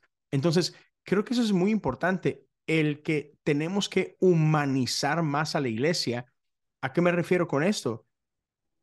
A lo que acabo de decir, a entender que somos personas, todos, y todos estamos sujetos a errores, a fallas morales e inmorales. Ahora, que no debería ser, sí, no debería ser, pero cuando suceden, deberíamos de otra vez simplemente ser honestos. Y si tengo que hacerme a un lado porque, hey, esto, esto no corresponde a alguien en mi posición, pues está bien, chido. Y, y, y habrá una disciplina y habrá un, lo que sea.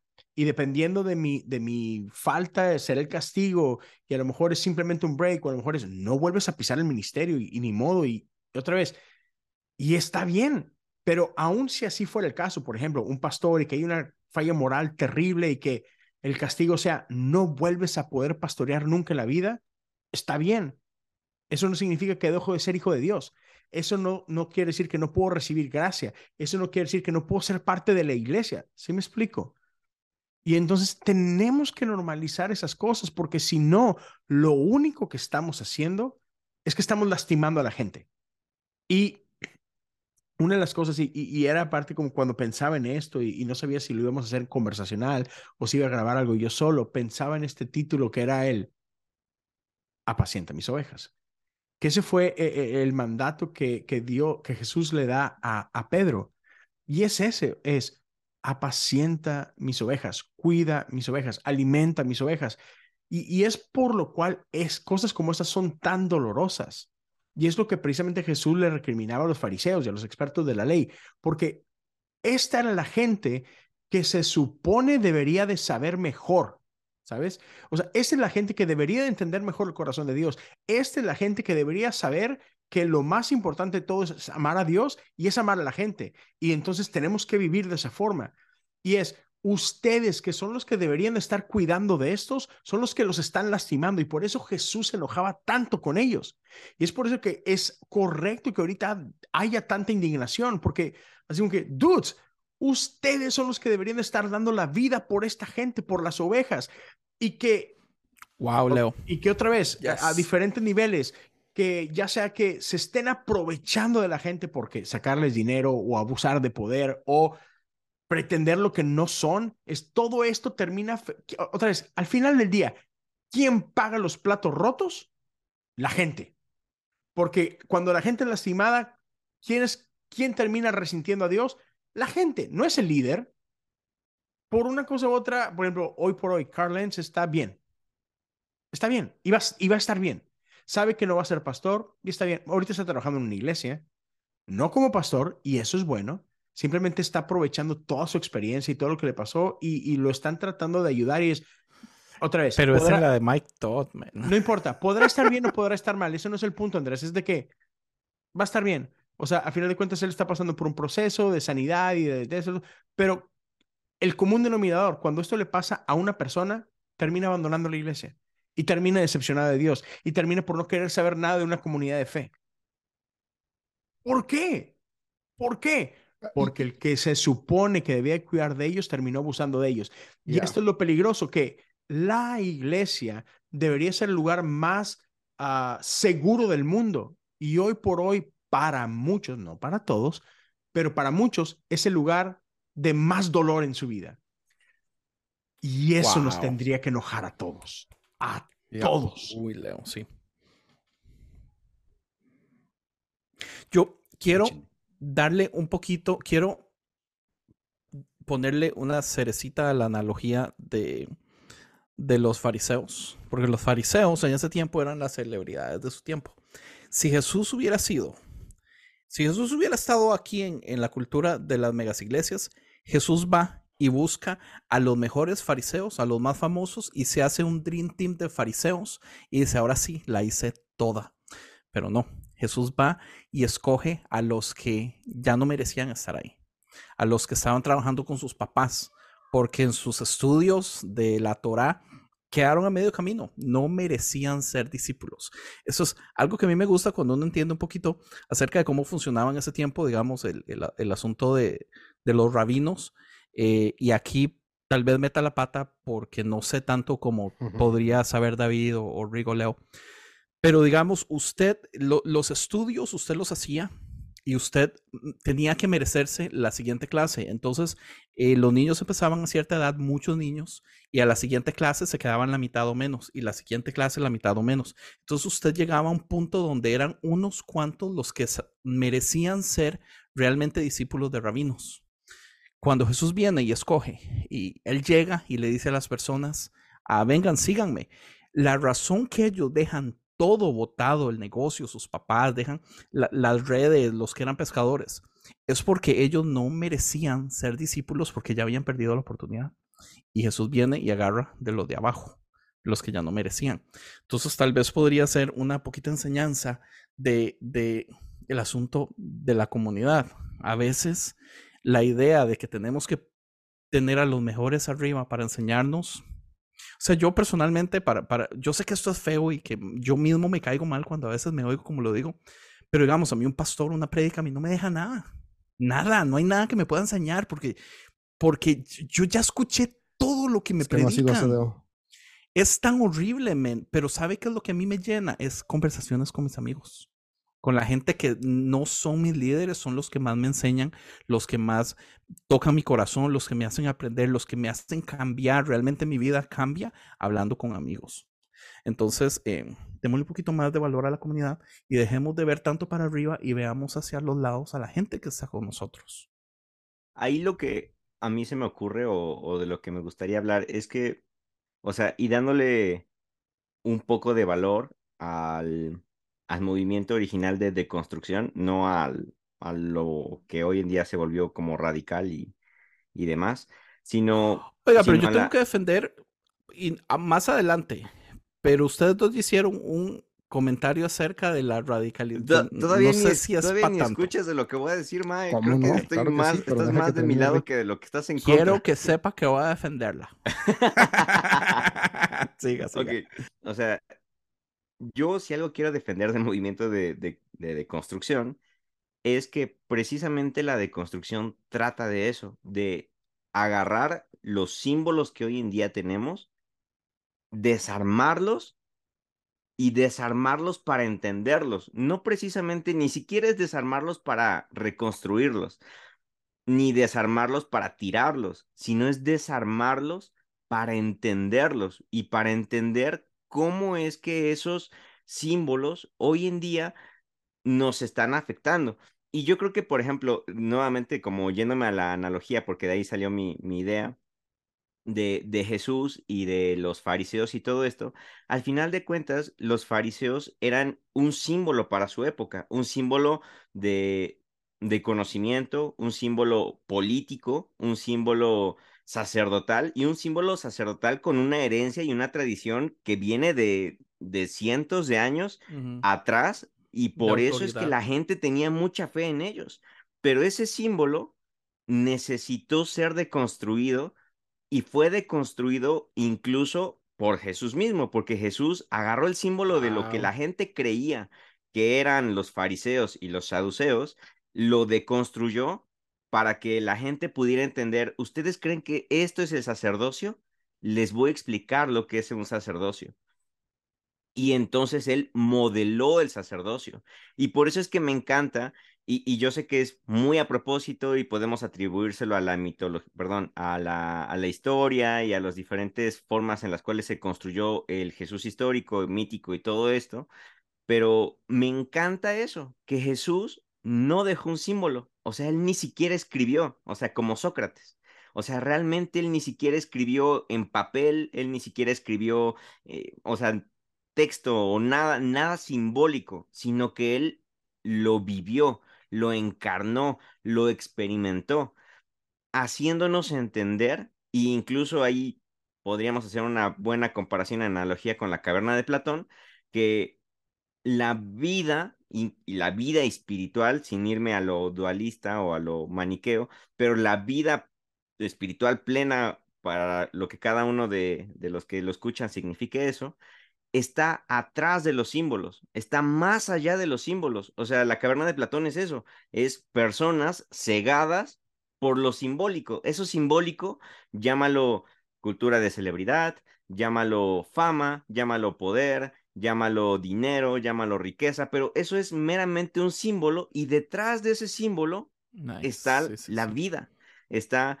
la vida y la vida en abundancia, que es lo que Jesús, el Maestro Jesús, terminó, o bueno, las personas que lo escucharon hicieron que Jesús lo predicara. Y para mí es importante el darle esa, ese valor a la deconstrucción, porque yo creo que si la iglesia hoy en día abrazara de manera sana la deconstrucción, entendiendo esto, se podría entonces llevar a cabo un mejor entendimiento de los diferentes símbolos del cristianismo. El símbolo, por ejemplo, de la comunidad de construirlo y a entenderlo que la comunidad va más allá de, de la iglesia dentro de cuatro paredes, sino que es más que eso. La enseñanza de construirla y entenderla como cuál es el propósito de, porque al final de cuentas los símbolos se, se estipulan o se ponen ahí representando un conjunto de ideas, de pensamientos, de necesidades que se, que, que, que perdonen la, redundancia, que se necesitaban en ese contexto y se resumieron a un símbolo. Pero ese símbolo se terminó volviendo tan cliché o tan eh, básico que nos olvidamos de todo el trasfondo de ese símbolo. Entonces yo creo, y lo que a mí ese símbolo tiene valor, solo que no lo vemos y no nos lo enseñan, man. Exactamente. Entonces, la deconstrucción es la necesidad de nosotros venir a entender el símbolo que se nos ha hecho por años que nunca nos han enseñado. Exacto, y eso es precisamente lo que, lo que realmente representa la deconstrucción, que a lo mejor se ha malentendido y se ha vuelto producto y mercancía de nuevo, y ahorita es una mercancía de, de consumo, pero el verdadero movimiento de la deconstrucción, o sea, los verdaderos deconstruccionistas, eso es lo que apoyaban, lo que impulsaban, era lo que tenían en mente hacer. Es, ok, tú me dices que, que hay que entender, eh, no sé, qué es la moral, y ahí por ahí empieza mucho Nietzsche, y Nietzsche te hace un análisis de la moral y deconstruye la moral de nuestro tiempo, del entendimiento, más bien de su tiempo, del entendimiento, la explica y es, de aquí nace, esto es la moral como hoy en día la entendemos tiene sus errores, tiene sus fallas, porque hubo muchos elementos que se asumieron a priori, pero que no se cuestionaron, se cuestionaron. Es el momento de deconstruirlo y cuestionar cada uno de los elementos que lleva como valor la palabra moral. Y así es como inicia las diferentes deconstrucciones. Entonces yo creo, y, y a mí no me, no me gusta porque me siento como un crítico de escritorio, porque actualmente no estoy haciendo nada, ¿no? Pero yo creo que lo que realmente podría mejorar. Bueno, sí estoy haciendo el podcast, ¿verdad? Eso ayuda. Eso es exactamente lo que yo iba a decir. No solo uno. Bueno, ok. Y lo que yo creo es que al final de cuentas, comunicar estas ideas, comunicar el hecho de que el cristianismo no es malo, solamente hay que deconstruirlo para entenderlo, no para tirarlo, no para derribarlo, no para matarlo, porque por ahí apenas leí algo acerca de que hay una pintura de un, de un Satanás y, y, bueno, de un diablo, un diablo, y en la mano tiene un microscopio. Y ahí no, no te me paniques todavía, Andrés, porque no estoy diciendo que, que la ciencia es mala, sino lo que está diciendo este pintor es que el microanálisis que tenía que ser un impulso para la iglesia, al no ser utilizado correctamente, terminó siendo lo que la estuviera sepultando. Y a mí me encanta esa idea. O sea que al final de cuentas, si, si empezáramos a enfocarnos, como dijo David también, en ver qué se puede rescatar de la iglesia, qué se puede rescatar de lo que de lo que nos heredó la tradición cristiana, porque yo creo que hay mucho valor en la tradición y aquí es donde de nuevo peleo con Andrés. Yo sí creo que hay valor en la tradición porque la tradición termina unificando y algo que no favorece para nada el sistema actual es la unificación. El sistema actual lo que impulsa es la individualización, porque mientras más es una ley de, de, guerra de, eh, de este libro tan famoso de Sun Tzu, ¿cómo se llama? El arte de la guerra. ¿Sí es él? Sí, creo que sí. En donde dice, divide y vencerás. Y eso es lo que el sistema hace con las personas. Nos dividen. Nos dividen y por eso es que nos tienen gobernados y dominados. Pero si pudiéramos unirnos para entender y rescatar la iglesia, creo que como, creo que el valor de la iglesia, de la cristiandad y del cristianismo es tan fuerte que podríamos ser una verdadera, y aquí me voy a meter en términos políticos, una verdadera izquierda que pudiera hacer un movimiento en contra del capital. Y ahí, perdóname David, pero sé que me odiaste. Hasta, hasta sentí escalofríos de No solo David lo odia por su referencia política, todos los oyentes de Leo lo van a odiar por su referencia al satánico Nietzsche. Entonces quiero pedirle perdón a todos los oyentes porque Rick no entiende que esto no es conciencia. Gracias. Pero, pero muy buen aporte, Rick. ¿Es cierto? Wow, sí. Muy bueno, muy bueno. Yo eh, creí que iba a tener que defender la construcción y no. Y, pero de hecho, por ejemplo, algo que, que, estuviste mencionando, Rick, y que creo que es importante traer acá, mm, llegaste a hablar de la moral varias veces y, y a lo mejor nada más lo estabas usando como ejemplo de lo que hizo Nietzsche, ¿no? Pero creo que viene al caso porque por alguna razón, eh, como que confundimos nuestra espiritualidad con moralidad y es un grave error. Porque Jesús no vino a hacernos más morales. O sea, de eso no se trata. De eso no se trata. El, el cristianismo no, no es algo para, vaya, su fin principal no es elevar la moralidad de nadie. Es, pasamos de muerte a vida, pasamos de oscuridad a luz, no pasamos de inmorales a morales. O sea, sí, tiene un impacto en nuestra moralidad, pero, pero no se trata de eso. O sea, otra vez, sí, pero no. O sea, nuestra moralidad se ve afectada y se ve elevada, pero ese no es el fin. O sea, otra vez, este, este maldito error de confundir santidad con perfección. No se trata de eso. Y eso que dices, Leo, creo que, creo que tiene mucho que ver con cómo interpretamos a, a Jesús. Porque aunque el cristianismo se supone que es una espiritualidad que sigue a Jesús, en ocasiones seguimos más a quienes nos presentaron a Jesús que ni a Jesús mismo. Hay un pasaje que dice, Jesús dice, si me aman, guarden mis mandamientos. Y, yo he escuchado a, muchos pastores decir, y creo que incluso yo, yo he sido parte de esos que es, o sea, ya ven, o sea, Jesús dice que si lo amamos, guardemos sus mandamientos, pero después en esa lista de mandamientos metemos un montón de cosas que Jesús ni dijo. y, es como de, pues si amas a Dios, tienes que guardar todo esto. Y, entre todos sus mandamientos viene esta idealización del liderazgo, esta idealización del pastorado. Pero en realidad el mandamiento de Jesús podemos resumirlo en la forma que Él lo resumió.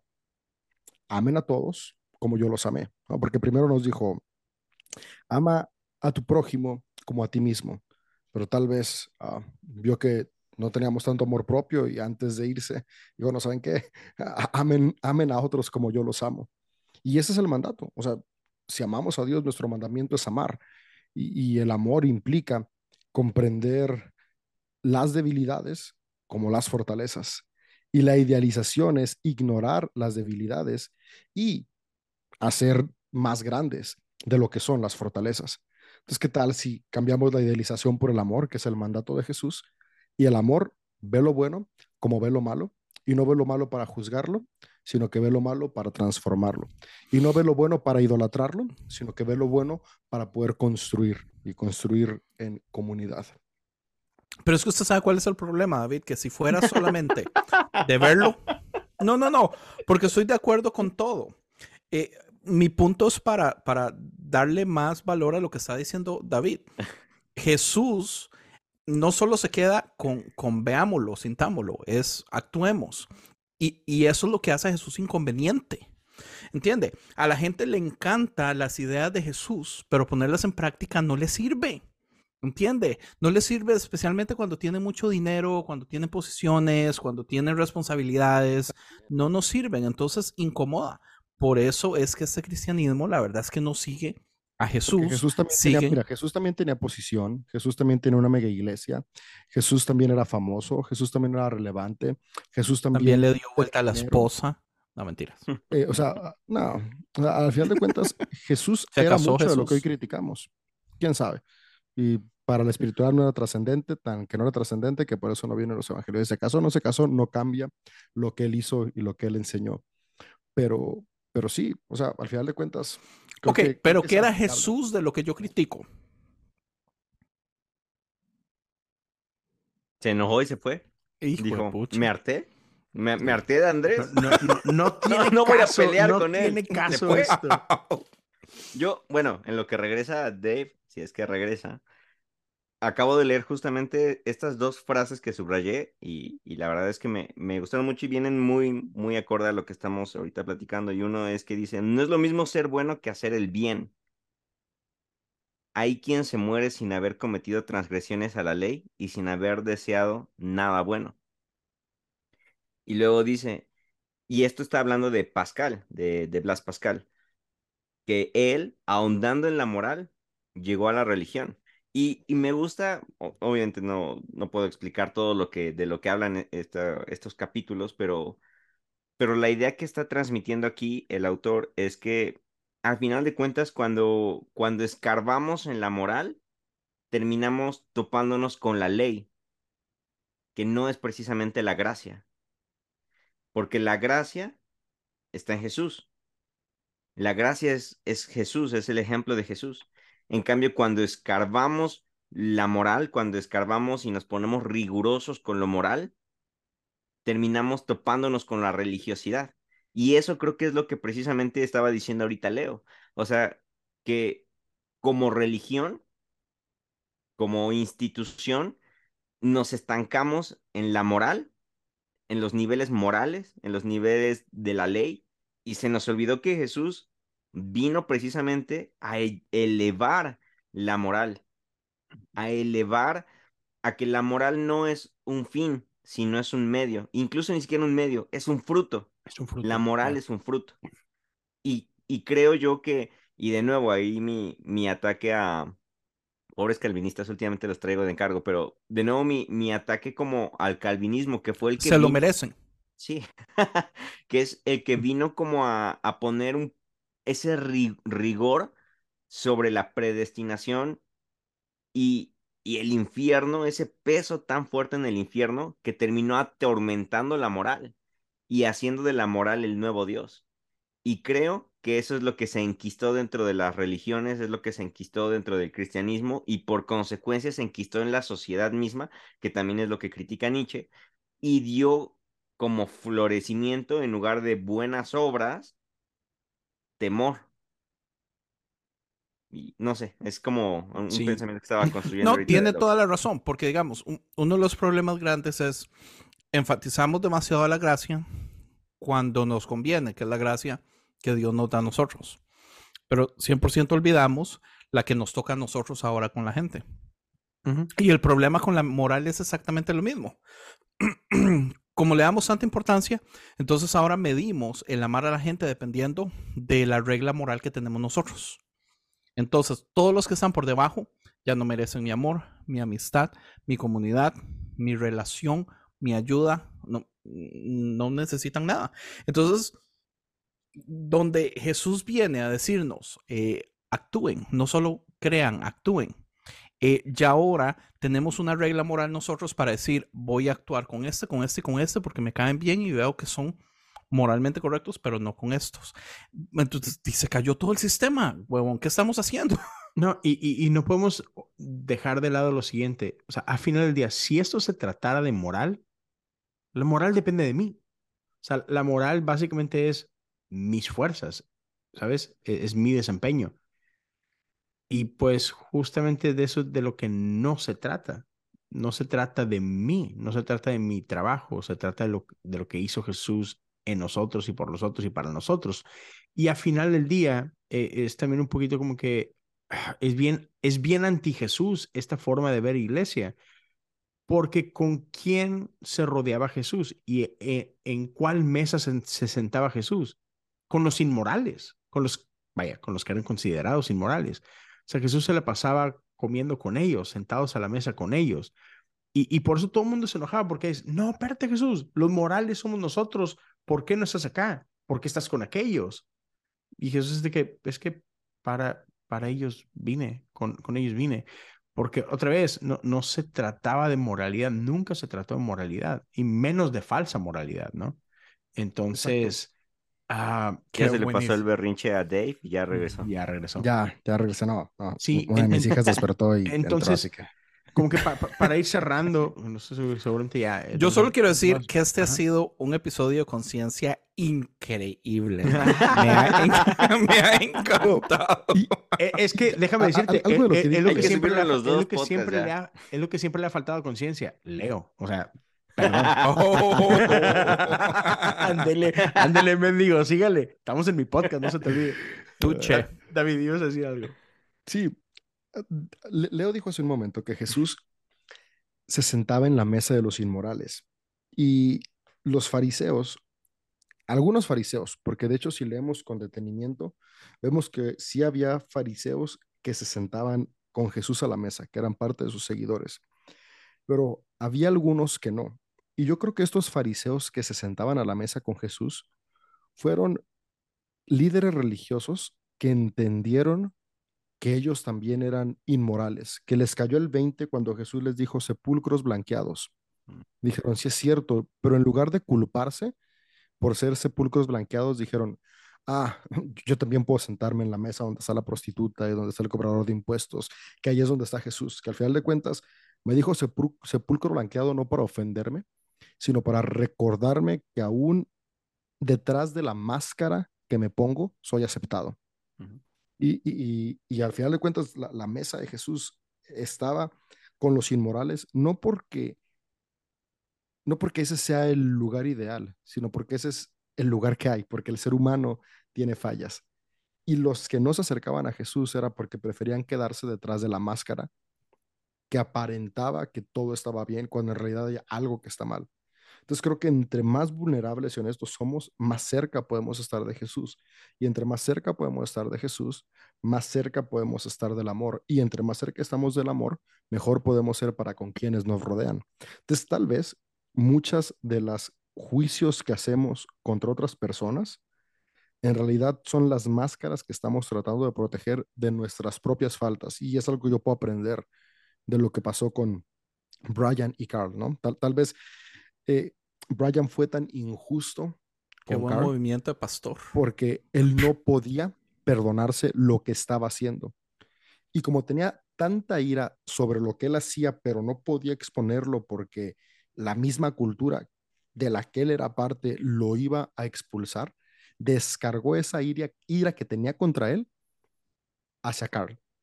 ¿Y, qué tal si en lugar de seguir alimentando esto, comenzamos a ser cada vez más vulnerables dándonos cuenta que sin nuestra máscara somos amados aceptados por Dios?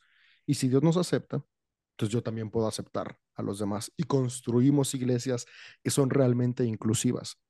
Es decir, donde todos podemos ser bienvenidos sin la expectativa de cambiar, pero sabiendo que al final de cuentas el amor siempre termina transformando. Yo creo. volvió a ganar su nombre de pastor progre. No. Yo, porque yo creo que usted está siendo extremadamente generoso, extremadamente generoso. Y todo eso que usted dijo, se lo, si, si le traigo el documental y le enseño partes, todo se lo tiro al suelo.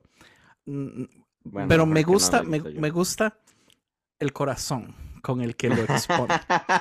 Muy lindo. Pero jamás estoy de acuerdo yo con eso.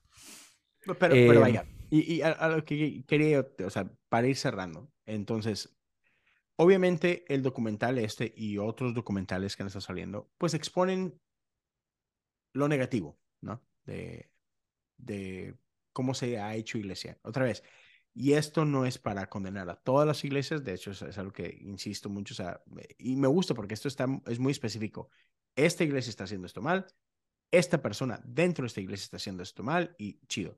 Y eso, eso no es un, uh, ¿cómo decirlo? esto no es una declaración sobre, sobre la iglesia, ¿sabes?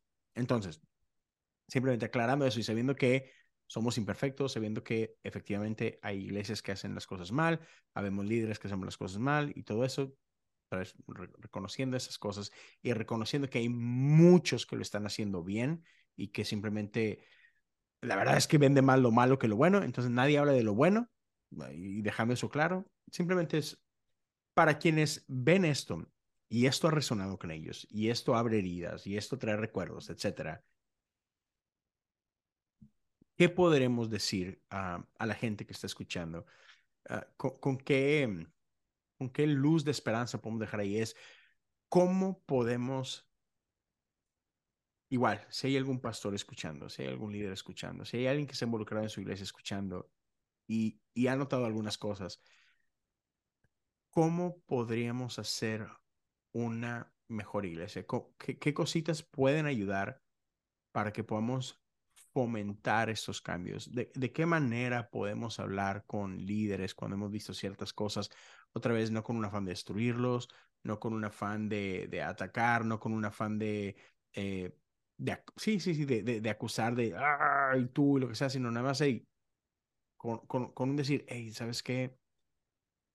creo que estás luchando, creo que estás batallando, creo que no tienes que esconder esto, puedes ser sincero y no, no, no te voy a tratar de destruir, pero simplemente es, estoy aquí para ti, ¿no? ¿Cómo podemos hacer todos una mejor iglesia, un mejor cuerpo de Cristo? Y los escucho. Creo, creo que yo quiero empezar porque, no sé, no, o sea, yo siento que en, lo, en mi último aporte que hice, di mi, mi idea de cómo mejorar o cómo yo creo, yo, yo, yo, creo que, que se puede mejorar la iglesia y es acerca de lo que mencionaba de la deconstrucción. Pero entonces, ¿qué es lo positivo que yo quisiera decir? Está hace cinco minutos de lo que dije. ¿Con qué me gustaría cerrar? Creo que otra de las cosas que se me hacen importantes al hacer una crítica a la iglesia, porque al final de cuentas esto es una crítica a la iglesia y no hablamos de crítica de manera meramente negativa, sino yo creo que algo importante al hacer una crítica en estos momentos o, en, en este contexto social en el que estamos actualmente a la iglesia, eh, se tiene que hacer en, el, en medio del contexto del contexto social y político en el que estamos viviendo, ¿no? Y la cultura de celebridad, al final de cuentas, es, es ah, de vino de el famoso sueño americano, porque al final de cuentas esta cultura de celebridad es principalmente exportada de, de Estados Unidos. y el sueño americano tiene en su corazón o en su espíritu un espíritu meramente consumista, meramente capitalista, meramente de, de deseo. Entonces, yo creo que para hacer hoy en día una verdadera crítica a la iglesia, tendríamos que hacer una crítica desde el contexto social, cultural y económico de lo que se está atravesando como sociedad, que es una sociedad en la cual se, se subleva la, el consumo, la apariencia, lo espectacular, lo, lo llamativo, lo, lo famoso, lo, lo que es entretenido.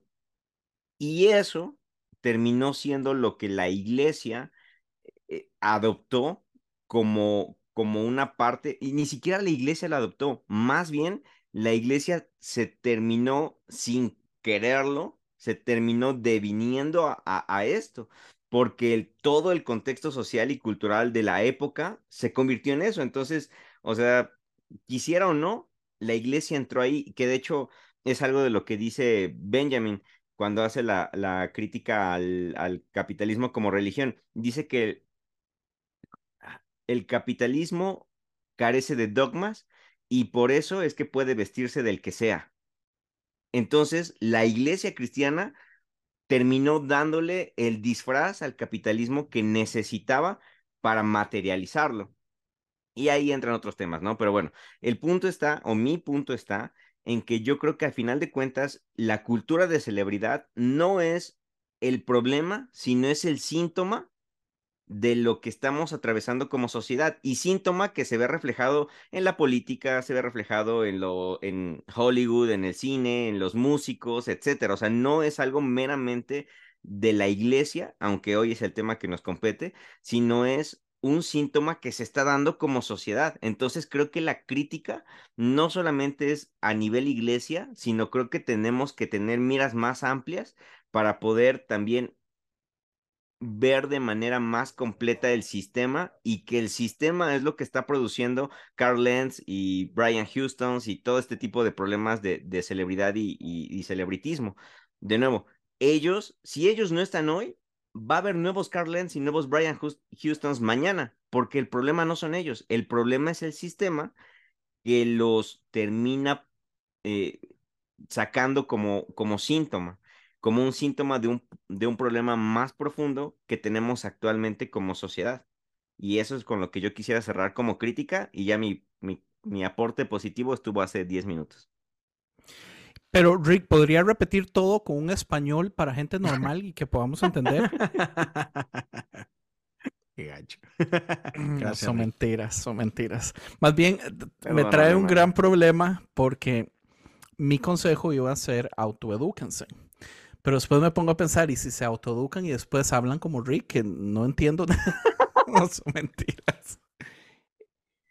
Este. bueno, ya. No, no, diga, digas. no, no, no, no. Broma, ya, dale, Dave, ya. Eh, yo creo que, bueno, e, esto es una de las cosas que yo siempre, yo peco de minimizar los problemas, usualmente siempre a la educación y esa minimizada suena muy fácil, pero ya después desenvolviendo el asunto y hablando del asunto, mm, puedo explicar por qué casi siempre tengo la razón.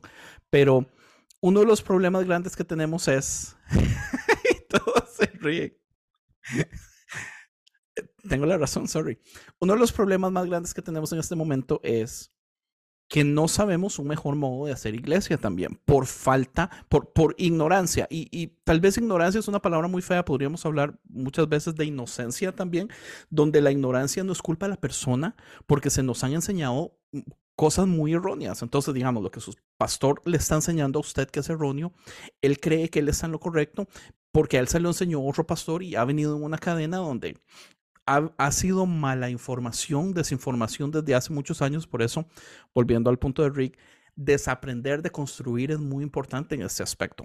Ahora, uno de los problemas que tenemos en Latinoamérica es que no hay muchos libros eh, donde uno podría tal vez eh, ir y leer de, cómo podríamos hacer un mejor tipo de iglesia. Ahora, en inglés hay muchísimo material, digamos, no solo material en libros, hay podcasts.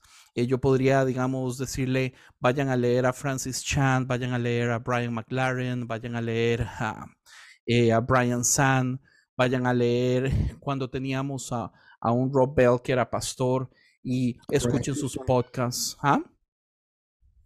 ¿Qué dijiste? No, tú síguele, me estaba dando otro nombre.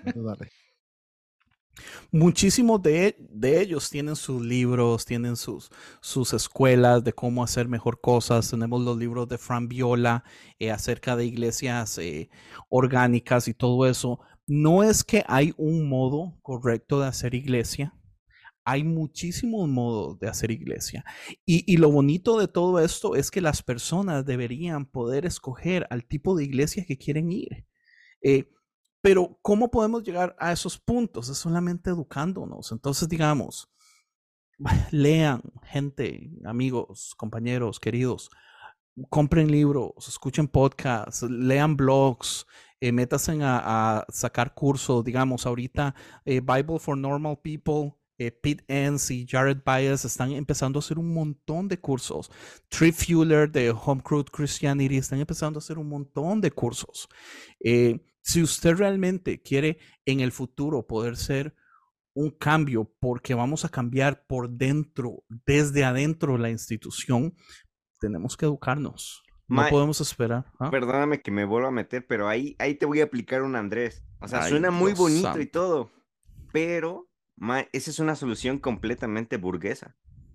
O sea, le estás diciendo a la ah. gente que se ponga a leer, que compre cursos, que compre libros, que consuma material en inglés, cuando, cuando la mayoría de personas a lo mucho tiene tiempo para pasar tiempo con Tal vez, tal vez si hablamos de la gente, tal vez si hablamos de las personas que asisten los domingos y todo eso, pero yo sentí que la idea de Leo es las personas que están buscando posiciones en iglesias, que son pastores, que están Entonces, van a ser futuros. clero. Ah, oh, sí, en, sí. Ok, listo. Y, mi invitación en general es para todos, pero, pero vaya. bueno, y mi invitación de autoeducación es para todos también, ¿verdad? Pero si yo estoy pensando, si, si, la crítica por mucho tiempo, porque Leo me lo ha tirado muchísimas veces, ¿verdad? Es el, o sea, la gente de adentro bueno, yo no estoy ahí, tal vez mi aporte como podcaster y cosas así es menos. ¿Qué le puedo animar yo a la persona que sí está dentro con la posibilidad de hacer un cambio? Pero lo que sí es cierto, perdón que te interrumpa, Andrés, lo que sí es cierto es que el, Rick no quiere que nadie se eduque. Continúe, La información está cada vez más democratizada. O sea, si, si, si, tienes Spotify para escuchar a Peso Pluma, tienes Spotify para escuchar cosas comunes, para escuchar conciencia, para escuchar a Peter Enns, Los podcasts son gratis a Jordan en Peterson y a todos los demás que tengas ganas de escuchar. O sea, ya, ya, hay, ya hay distintas maneras de poder acceder a más información. Entonces, yo, yo sí creo que, que se puede animar a, a utilizar todos los recursos que están al alcance para poder aprender cada vez un poco más. Entonces, no sé si había algo más para cerrar la idea, Andrés, pero sí quería decir, ¿no? Que, que cada vez es más factible acceder a información para autoaprender. cada vez hay menos excusas para no hacerlo. Y, y, hablando de aprender, ¿no? O sea, mi aporte hacia cómo cambiar la iglesia para bien, creo que, creo que sería algo así como regresar al origen, ¿no? Creo que, creo que como iglesia necesitamos recordar Necesitamos un Constantino, dice. De Cristo. No, mentira. Viene de seguir las enseñanzas de Jesús. Entonces, literalmente, esta cuestión de regresar a las sendas antiguas, pero, pero no desde el concepto de regresar a las sendas antiguas de la tradición, sino a qué fue lo que originó la espiritualidad a la que formamos parte. Ok, lo, lo que la formó fue Jesús. El seguir a Jesús. ¿Y, ¿Y dónde encontramos las enseñanzas de Jesús? En los evangelios. Yo creo que si leyéramos los evangelios con una actitud de aprendizaje y nos enfocáramos en las enseñanzas de Jesús para que esas sean el eje de lo que mueve la organización cristiana, mucho cambio habría. Yo admiro a Pablo, pero admiro más a Jesús. Y yo creo que el día que la doctrina cristiana se centre en las enseñanzas del Maestro Jesús por encima de las enseñanzas de Pablo, otra cosa va a ser. No estoy diciendo desechemos las enseñanzas de Pablo, no, no, no. O sea, gracias a Pablo es que tenemos las enseñanzas de Jesús. Pablo fue un precursor muy importante para el cristianismo. Por lo que estoy diciendo es, si como líderes, como pastores, como personas que estamos interesados en edificar la iglesia de Cristo, nos centramos en las enseñanzas de Cristo, otra cosa va a ser, porque Cristo siempre enseñó que el amor es lo más importante. Cristo siempre enseñó que la otra persona, la gente a nuestro alrededor, siempre va a ser más importante que ni el propósito de la organización como tal. Y, si nos enfocamos en esto, no sé, el día que simplemente las bienaventuranzas, el sermón del monte, el sermón de la llanura, sean el eje de la doctrina cristiana, creo que otra cosa sería. Y esa sería la recomendación. La iglesia puede cambiar si nos regresamos al origen. ¿Cuál es el origen? Jesús. Mm. Ya, y, yo además terminaría diciendo, y primero que nada, les agradezco a todos ustedes su tiempo, Rick, David, Andrés, gracias por, el tiempo, por sus aportes, por, todo, por su corazón. Y, solo le recordaría a, todos los que por acá están escuchando y que creo que es importante no olvidar esto. El único héroe acá en, en, esta historia se llama Jesús. Nada más. Creo que a veces tratamos, como decía hace rato, de, de darnos atribuciones que no nos corresponden y es, es Jesús, nada más. De, de ahí en fuera, todos nosotros simplemente estamos caminando juntos en esto y se trata de, de, apoyarnos y de extendernos gracia.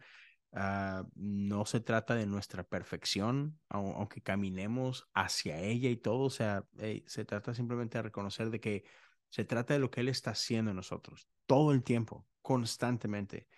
Y, y estamos llamados, lo ha repetido David muchas veces y, y, se la pasa diciendo esto, ¿no? De que al final de cuentas, todo, todo esto se trata de amor. Y se trata de cómo amamos a los que nos aman, pero también se trata de, de amar a los que nos lastiman. Este, y si no sabemos hacer eso, entonces no somos diferentes a ninguno de, de los escribas y los fariseos y, y, de nada, que tanto dijo Jesús, ¿no? Entonces, obviamente, cuando alguien te lastima, o sea, no está chido y, y, no se trata de que ah, sí, voy a ser como que no hiciste nada y te voy a amar como siempre. No, no, no. Pero aún en nuestra corrección tiene que ser en amor. Aún nuestra disciplina tiene que ser en amor. Ah, eh, todo, ¿no? O sea, no, no se trata de que, ay, bueno, X, no pasa nada, que, que te pisoten, está bien. No, no, no, no, no, no, no, para nada. Pero sí, sí, si tenemos amor en el centro, eso, se nota. Y otra vez, ¿cómo disciplinamos a alguien cuando ese alguien se equivoca? si, si realmente lo hacemos en amor, no lo vamos a hacer humillando a nadie, ¿no? Como por ahí en, en uno de estos episodios habla, ¿no? De cuando una chica se equivoca y sale embarazada antes de tiempo y qué fue lo que hizo la iglesia y es algo que muchas iglesias siguen practicando hoy en día, es exhibirla, humillarla en frente de todos y que pide perdón. Y es que ah, amor no hace eso, ¿no? Este, no se trata de aplaudir una cosa u otra, lo que sea, simplemente es tenemos que amar a la gente y, invitación para o sea, todos los que tenemos el privilegio de ser pastor y, de, llevar a cabo esto, para todos los que tienen el privilegio de tener algún, algún puesto de liderazgo en la iglesia y demás. Estamos llamados a... O para todos los que tengan ovejas. Bueno, y, así iba después, pero, pero primero para estos ah, que están como que en roles como que oficiales es, estamos llamados a amar y a cuidar a los demás, ¿no? Eh, eso. E, entonces, es difícil amar a otro cuando te amas más a ti mismo, ¿no? E, es, bien difícil. E, es, bien difícil cuidar a otro cuando primero estás viendo por ti y sacar provecho para ti, etcétera, ¿no? Pero igual, como, como dices tú, en, cuanto a la gente, o sea, la iglesia, tenemos que cuidarnos los unos a los otros. Y al final de cuentas, este, ese es el, el mensaje de Jesús para todos. Amar a Dios, amar a la gente. Punto. Y, y no perder de vista esta parte, ¿no? De que y escuché esto de, de, de, un padre acá en los Estados Unidos, eh, se llama Mike, y, y, él decía esto, porque muchas veces tendemos a dividir eh, el altar y las bancas, ¿no? Y, me encantó esta analogía que él, que él hacía. Dice, si tú piensas en las bancas, o sea, otra vez, la gente, no los cleros, sino el laico, si tú crees que las bancas en una iglesia son lo mismo que las bancas o las gradas en un estadio, estamos mal. No, no, no, no. E, el que está en la, en, en, en la, o hablando en los pews, ¿no? O sea, estas bancas o en las sillas en, en un templo, no eres un espectador. No, eres parte del equipo. Tu rol puede ser diferente, pero, pero no, no eres espectador todos acá estamos en el mismo equipo y, nuestro rol podrá verse un poquito diferente, pero estamos juntos. Y, el todos los mandatos de Jesús son para todos. Ama a Dios, ama a la gente. Vayan y hagan discípulos. Era para todos, parejitos. Para los discípulos, apóstoles, para el que se acaba de convertir. O sea, es lo mismo. Todo, o sea, ninguno de nosotros es más que el otro. Tenemos diferentes roles, tenemos diferentes posiciones, si tú quieres, pero no tenemos más importancia ninguno sobre otro ni, ni nada por el estilo, ¿no? Entonces estamos llamados a amarnos, estamos llamados a cuidarnos y aquellos que tenemos, por lo que sea, algún rol oficial dentro de la iglesia, el mandato es cuida de mis ovejas, alimenta mis ovejas, ama mis ovejas. Y sorry, pero eso no siempre es cómodo y eso a veces significa que, dice Simon Sinek, que tiene un libro que se llama así, los líderes comemos al final. Entonces, ya no se trata de que, ah, con ganas, soy pastor, entonces a mí me toca lo mejor siempre, ¿no? Mm, no, eso no es bíblico. Entonces, ya, cuidemos a la gente. Y, y cierro con esto. Hey, si alguien está escuchando y ha sido lastimado, lo siento. Me duele el corazón. Eso no es lo que Jesús quiere para, para ti, para tu vida. Y estuvo mal. Y sorry. Y espero que puedas perdonar a, la persona que te lastimó y, y, espero que puedas recuperarte de eso y sanar y, crecer y, perdonar y extender gracia, pero sobre todo que puedas encontrar un lugar donde eres amado, que puedas encontrar un lugar donde eres aceptado, donde, donde puedas una vez más estar en comunidad, porque nadie de nosotros ha sido llamado a vivir una vida de fe solo. Eso no. Entonces, ya espero que todos puedan experimentar sanidad. Una vez más, si fuiste lastimado, lo siento mucho. Eso no debería pasar nunca, pero reconozco que, que pasa. Y ya, espero que juntos todos podamos hacer una mejor iglesia. Gracias por, por escucharnos. Gracias. Muchísimas gracias por escuchar Conciencia Podcast. Dense la vuelta. Con ustedes, Leo. si le gustó lo que escuchó, hay 95 episodios atrás. Mentira, Leo. ah, pero sí, señoras y señores, ahí, acá nos escuchamos y nos vemos pronto la próxima semana. Que los bendiga a todos y amigos, una vez más ustedes. Gracias. Pura vida. A la